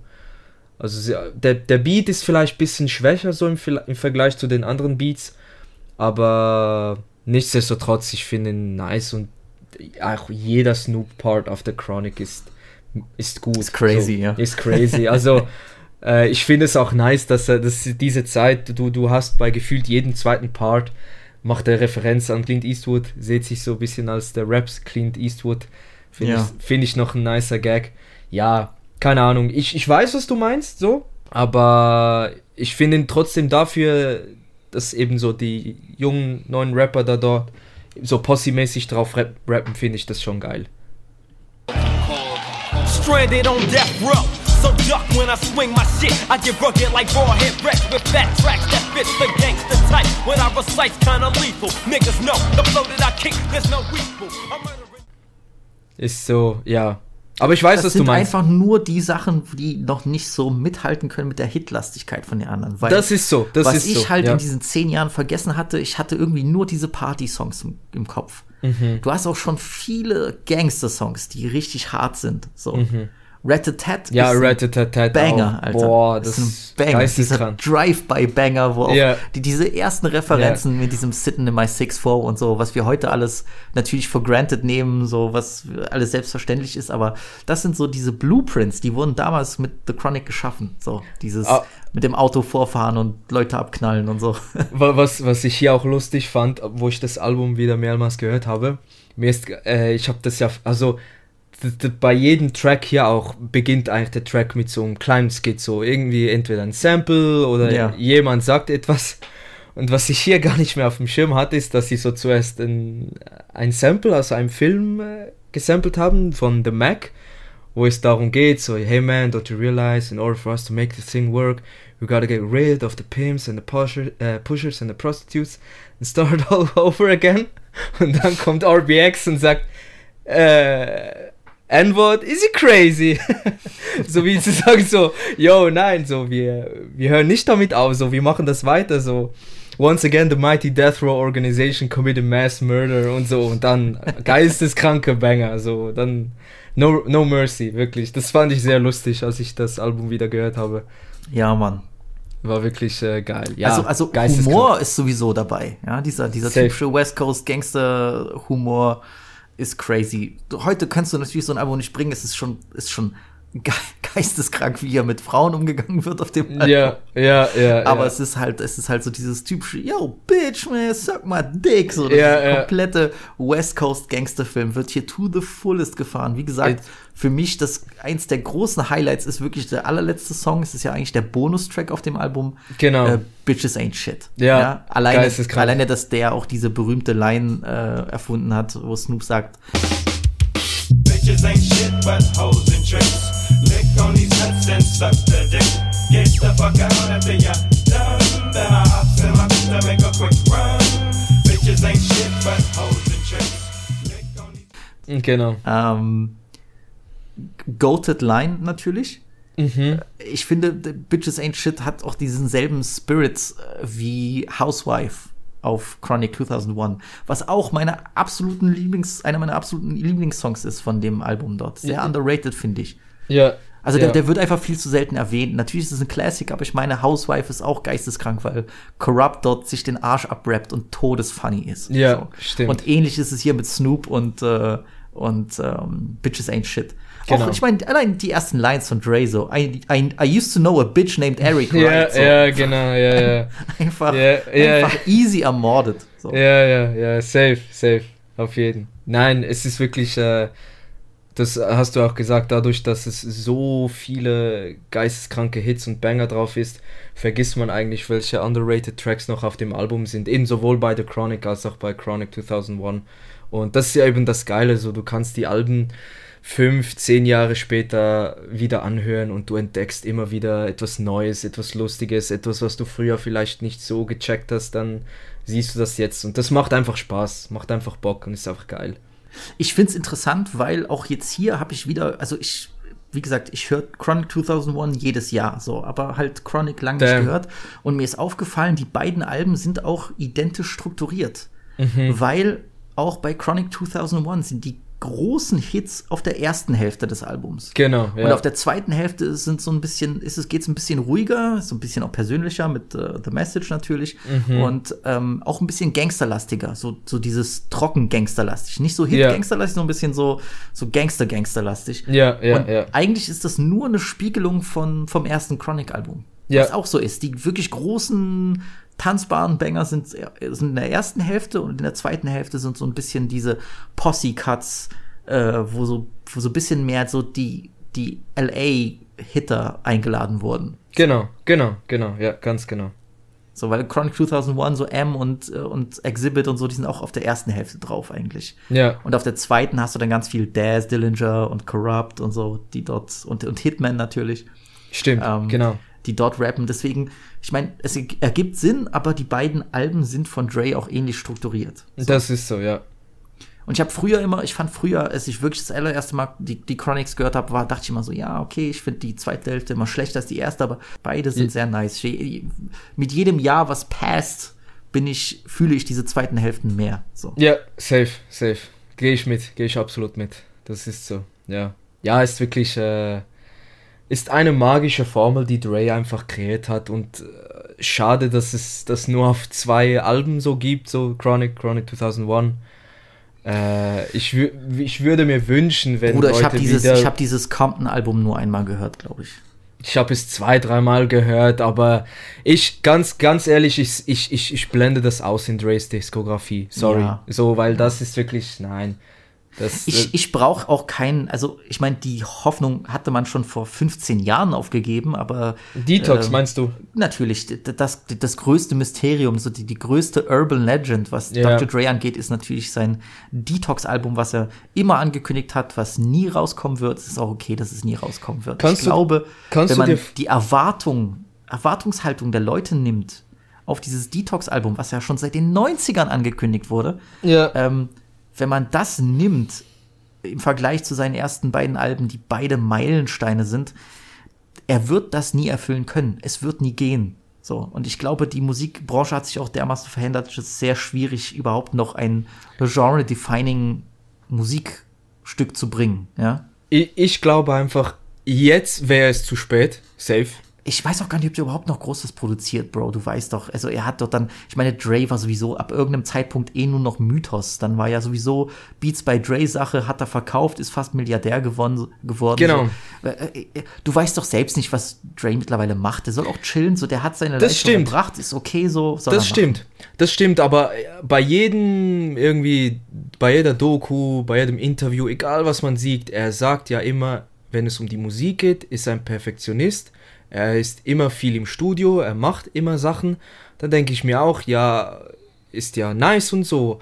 Klar, wie gesagt, mittlerweile so, ich warte nicht auf ein neues Dr. Dre Album, so, aber was ich vorhin noch sagen wollte ist, ich, es ist schwer vorzustellen, dass Dre irgendwo in seiner Calabasas Mansion irgendwo in, in einer verstaubten Ecke sehr wahrscheinlich 100 Tracks hat, die er Natürlich, das sagt zwischen, wieder, klar. zwischen, zwischen 2000 und 2010 irgendwelche geisteskranke Banger aufgenommen hat für die Detox und er wegen seinem Perfektionismus an sich zweifelt und sagt, nein, das ist nicht krass genug, es, das ist nicht gut genug wie jetzt äh, Chronic 2001 oder Chronic und es wegen dem nie released hat. Wo ich mir denke, ich glaube, es gab einen Punkt, da hätte er es einfach releasen müssen. Sorry, zwischen 2000 und 2010 ich glaube, es gäbe da, es, es hätte schon ein Album darum gegeben, der hätte die gleiche Formel anwenden können, die Leute, mit denen er gearbeitet hätte, es wäre sehr wahrscheinlich ein gutes Album rumgekommen. Aber ja, das ist, wie du gesagt hast, schlussendlich war es alles ein Mythos, so. Na klar, also keine es gibt tausende von Leaks von möglichen Detox-Tracks auf Genau, YouTube. Einige genau. sind auch ziemlich krass. Ja. So. Ich weiß noch, ich glaube 2011 oder so kam ja wirklich die Hoffnung noch mal auf, dass Detox mit, kommt. mit dem I Need a Doctor äh, Single. Ja, wo da kam ja gab. diese I Need a Doctor Genau. Single mit, mit, mit Eminem und Skylar Genau. Grey. Ich muss dir aber auch sagen, äh, Ja, war. ja, hätte das ja. Album so geklungen, dann Ja, genau. Ja, ja, ja, nein. zum safe. Glück kam kein Detox, Bro. So. Ja. ja wenn ich es fand so den Song wäre. damals dann, nicht ja. mal so Arsch, aber 2010, so diese Zeit um 2010, wo Eminem auch auf diesem äh, auf diesem ja, Pop-Rap-Flow war, so mit, mit diesem Ja. so, ich mache jetzt hier diese, ich mache jetzt hier diesen Teen-Pop und so, so ein bisschen. Es war sowieso die eine Zeit, komische diese, Zeit, Diese ja, Zeit ja. 2009 bis 2000 2011 war ein geiles Jahr, aber diese Zeit 2008, 2009, 2010 ist extrem dated. Sehr viel aus diesen Jahren klingt katastrophal heutzutage. So, Äh, ja, genau. Und vor, vor allem auch die Leute, mit denen M gearbeitet, äh, äh mit denen Dre, Dre gearbeitet hatte, eben bei äh, Ende äh, 90er, Anfang 2000er Jahre, M, 50, alle abgerissen. Ende 2000er Jahren, 2010, eben wie du gesagt hast, M war nicht mehr der gleiche, Fifth hat auch nichts mehr Nee, Großes gemacht. Deshalb, ja, ich verstehe es irgendwo, weil eben, wenn Dre ein Album macht, dann braucht er ein Team, dann braucht er Leute um sich rum, die auch äh, rappen, die schreiben, die mithelfen bei irgendwelchen Drums, Natürlich, so, was natürlich. auch immer. Und dann kann ein Dre-Album entstehen. Ansonsten nicht. Meine einzige Hoffnung ist noch, Snoop hat äh, vor einem Monat, glaube ich, angekündigt, er macht ein neues Album zusammen mit Dre. So, Hm, ja, ja. mal schauen, wie das wird. So, aber ansonsten, ja, ich glaube, ich, ja, es wird da, glaube ich, nicht nochmal ein, ein Dre-Album kommen. So. Und sonst lassen wir uns überraschen. Mal schauen. Jetzt nochmal eine kleine Ansage an Snoop, weil ich das die ganze Folge nicht gesagt habe. Ihr könnt aktuell The Chronic nicht auf den Streaming-Plattformen hören. Es geht nicht. Weder bei Apple Music noch bei Spotify. So. Ist natürlich auch kacke, dass ich euch sage, ja, hört euch das Album an, bevor ihr, bevor ihr die Folge hört. So. Ähm, es ist scheiße. Das hat den guten Grund, weil Snoop sich irgendwie diese NFT-Krypto-Scheiße von irgendjemand hat einreden lassen und jetzt Ja. gibt es das Album nur noch im Metaverse oder keine Ahnung, Bruder, irgendwie so eine Kacke. Äh, Snoop besitzt die Rechte, glaube ich, am gesamten Death Row-Katalog.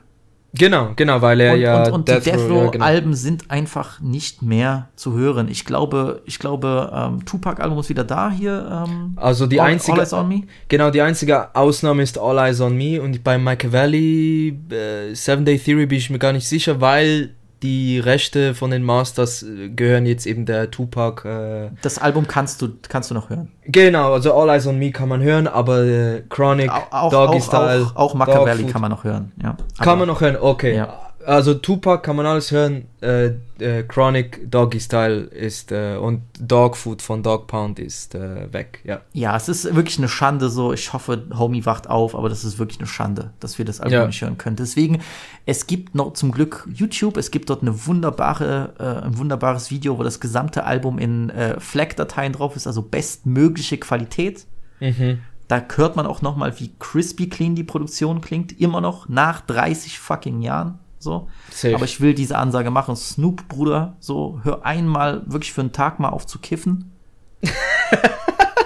hör auf mit dieser Scheiße. Ich weiß so, Snoop, Snoop gettet seit Jahren die Bag. Ich kann es verstehen. Der macht, der macht wirklich, wenn du bei Snoop, ich könnte heute bei Snoop anrufen und der würde mir einen Feature-Song machen. Ich könnte Snoop sagen, ist alles okay. Das ist sein Business-Deal. Er macht das für Geld, ist okay. Er gettet die Bag. Er macht es in Safe. dieser kapitalistischen Welt richtig. Alles okay. Snoop ist der Goat. Snoop ist der Onkel. Kein Hate. Snoop ist Baller. Ich könnte, ich Baller. könnte heute, ich könnte heute Snoop anrufen, wenn ich seine Nummer hätte. Ich müsste nur sagen, ich habe so und so viel Geld, machst du ein Feature mit mir? Wir nehmen das aber über ein Fisher Price Mikrofon auf, was es 1996 in einem Happy Meal gab. Homie würde das machen, wenn ich ihm genug bezahle. Ja? Homie würde das machen. Ist okay. Ist sein Ding. Ich hoffe nur, dass er genug anderweitig seine Bag gettet, damit er diese Alben zurückholen kann. Weil diese NFT-Scheiße ist ein Scam, Alter. Ja, das So. ist so, ja. Das ist ein Ich- Scam. Weil ich werde mir so. jetzt nicht hier irgendwie Metaverse irgendwie meinen Arsch dort als Monkey zeichnen lassen, damit ich Doggy Style hören kann. Fuck off, Bruder. Fuck off. Deswegen, ich hoffe, wenn Filth nächstes Mal wieder mit Snoop chillt, dass er irgendwie ihm mal kurz durchschüttelt und sagt, yo, Uncle Snoop, be for real. So. Oh, ich kann nicht mehr. Ey, Real Talk, Real Talk. Es ist, Ich kann es, auch es mir ist nicht so. vorstellen, dass Dre das cool findet, dass man sein Album nicht hören kann. So. Ey, ich glaube, es ist ihm so scheißegal, ganz Ja, ehrlich. gut, Dre ist sowieso alles scheißegal, aber Ey, das dem ist, ist das so scheißegal, wenn ich ehrlich bin. Der denkt sich, ey, ja, wenn die Leute das hören wollen, die haben die, ja, eh die CD oder die Kassette oder das- die Vinyl. geht mir auf den Piss, Alter. Ja, Na ja. Nein, aber safe bin ich voll das bei ist dir. wirklich straight ass, wirklich. Ich, ich, ich denke aber, es gibt dort schon eine Hoffnung, weil ich, es gibt sehr, sehr viele Fans, die das äh, nicht feiern, dass man die Alben dort nicht hören kann. Und das sind einfach zwei der absolut äh, wichtigsten Hip-Hop-Alben of all time. Die, die müssen irgendwann mal auf den Streaming-Plattformen wieder Ja, auch zur auch Verfügung gesagt, stehen. der- Generell der ganze, der ganze Death Row-Katalog, der interessant ist, so, den ich gern auch mal ein bisschen näher hören würde. Ich würde auch mir gern mal dieses Lady of Rage Album mal geben. Kannst du auch nicht hören, so, weißt du. Ja, ist, stimmt, äh, stimmt, ja. Das ist ass. Ja, ja. Das, ja. Ich hoffe, Snoop, du hörst das, ja. Lass es dir von jemandem auf Englisch übersetzen und dann. You know what to do. Ich würde diese Folge gern noch mit, mit so drei kleinen, kleinen Did You Know Infos beenden. Yes. Äh, zum einen, was sehr interessant ist, es gibt einen berühmt-berüchtigten LA Drogenboss, Crack-Vertreiber, Mhm. namens Michael Harry O. Harris. Yes. Äh, der eigentlich, kann man so sagen, The Chronic finanziert hat. Er hat Death Row Records äh, die Gründung mitfinanziert mit seinen 1,5 Millionen. Hat, Genau. äh, die hat äh, Snoop, äh, Suge Knight überwiesen und damit konnten sie Death Row starten. Genau. Es yes. gab aber eine Auflage, eine Bitte hatte dieser Harry O. damals, Mhm. Warum er überhaupt Shook das Geld gegeben hat. Yes. So, weil Shook äh, kannte wieder irgendwie den, den Anwalt von dem Drogenboss, weil die sich kannten, als die zusammen ähm, beim College Football gespielt haben. Ja. Shook Knight war ja lange Zeit äh, American Football Spieler, auch gar nicht, gar nicht mal so unerfolgreich. So. Mhm. Ja, ja. Ähm, sehr talentierter Mhm. äh, Footballspieler. Ja. Da hat er den Anwalt kennengelernt von dem Harry O, so kam der Kontakt zustand, zustande und Mhm. ähm, Harry O hat dann die 1,5 Millionen aufgebracht, um, äh, um eigentlich erstmal so ein En- Entertainment-Venture zu gründen. Genau. Nicht nur, nicht, also Death Row Records war eigentlich nur eine Unterfirma von diesem, von diesem Äh, Godfather Entertainment. ja, ja, das, genau. GF Entertainment. ja. Genau, ja, ja. Und er hat zu Schuck wohl gesagt, ich gebe dir diese 1,5 Millionen, aber nur, wenn du Dr. Dre ranholst. Mhm.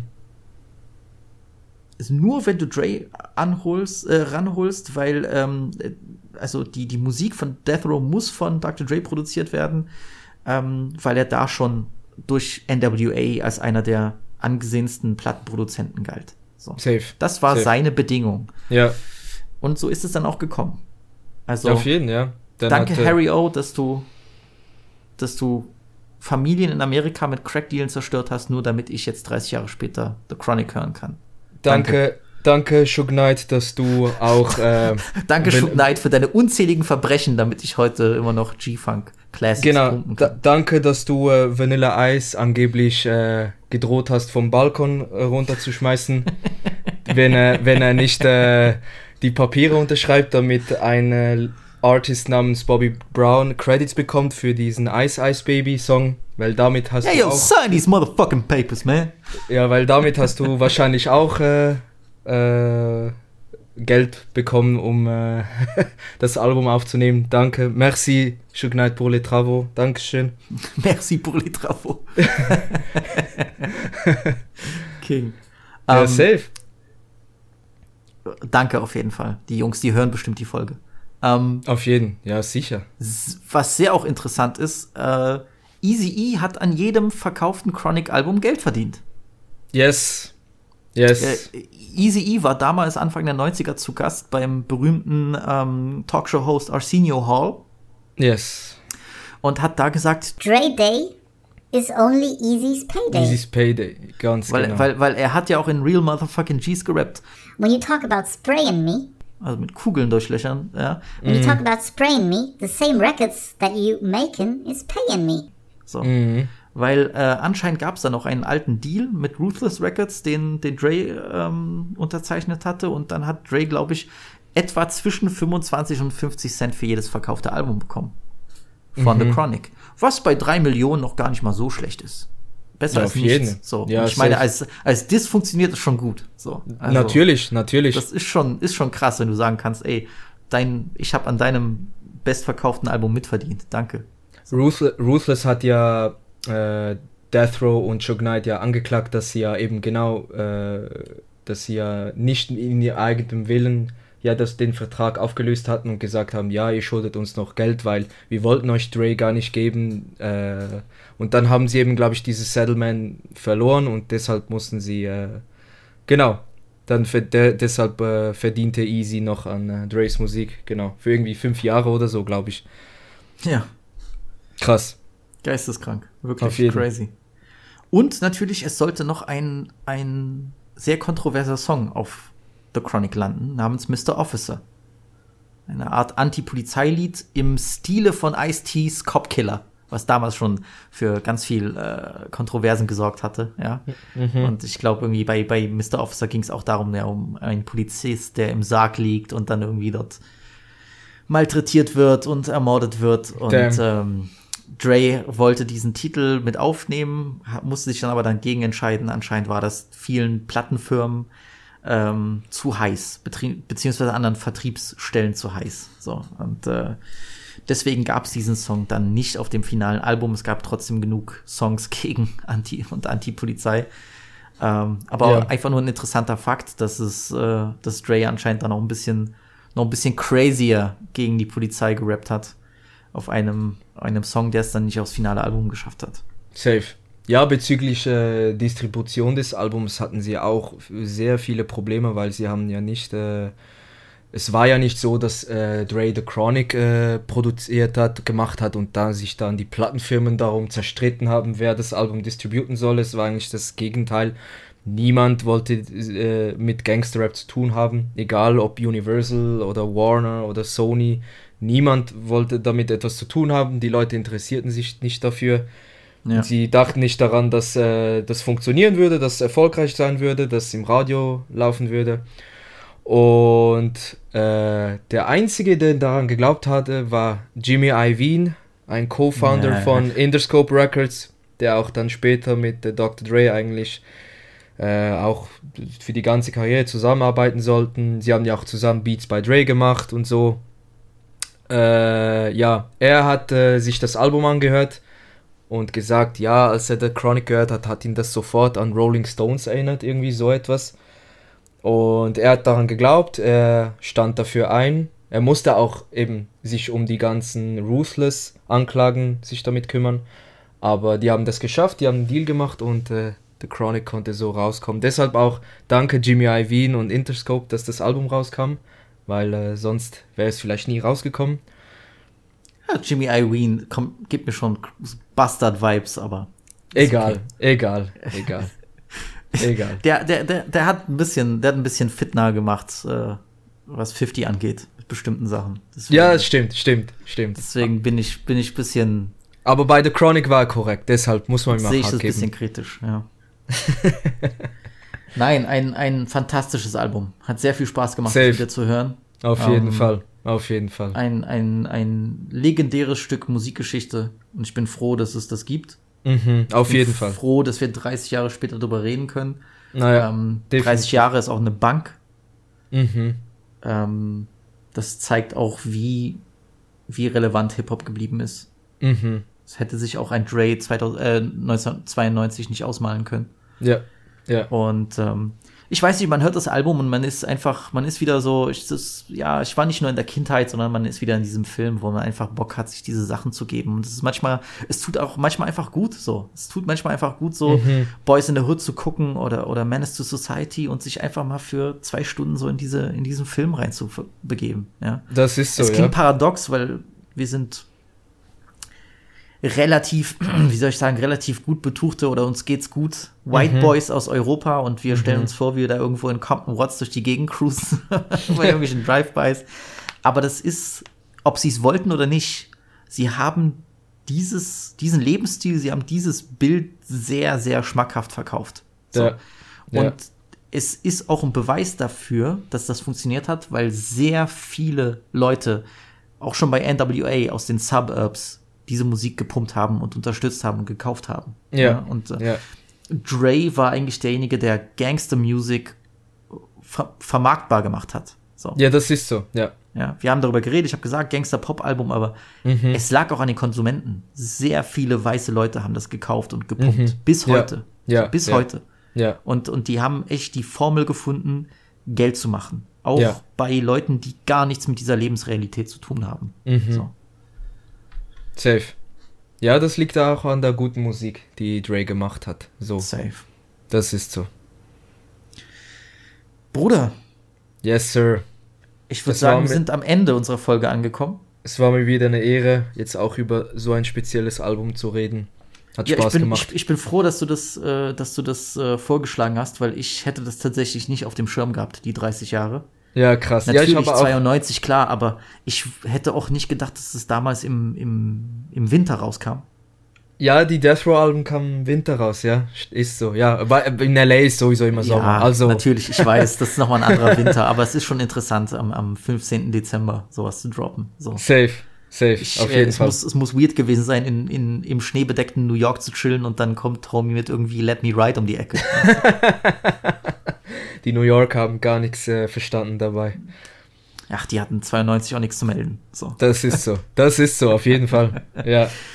ja, Bro, du hast recht. Also nächstes Jahr gibt es auch äh, einige äh, Jubiläen, die es Ja. zu feiern gibt. Ja, so. ja, Da ja. können wir gerne auf jeden Fall widersprechen. Wir haben ja dieses Jahr 20 Jahre Tom Moore, 30 Jahre The Chronic. Also nächstes Jahr machen wir safe äh, 30 Jahre Doggy Style. Das müssen wir machen. Alles klar. Das ist auch ein Album, was ich über, seit über 10 Jahren nicht mehr gehört habe. Also, Ja, siehst du? Perfekt. also ich werde dieses Wochenende vielleicht einfach so einen so einen- so einen alten Hood Classic anschmeißen. Weißt du? Ja. Vielleicht gucke ich auch Deep Cover. Vielleicht Auf jeden. guck Ich, vielleicht gucke Unbedingt. ich, vielleicht guck ich äh, Blood In, Blood Out. So. Der, der, Oh ja, so, oh so, ja. So, einfach so, so, so ein Kindheitsklassik von Dudes, die, keine Ahnung, so Tupac als Hintergrundbild von ihrem Sony Ericsson hatten. Ganz Ähm, genau. Ja. Oder ich gucke Menace to Society und dann gebe ich mir Doggy Style. Das wird nice.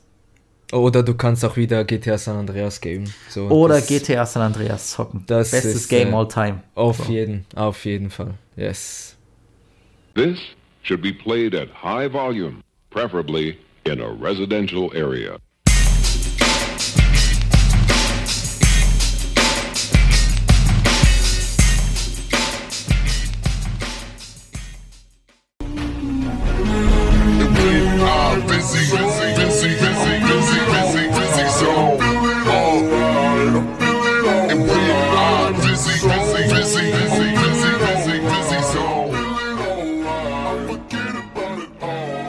Goodbye.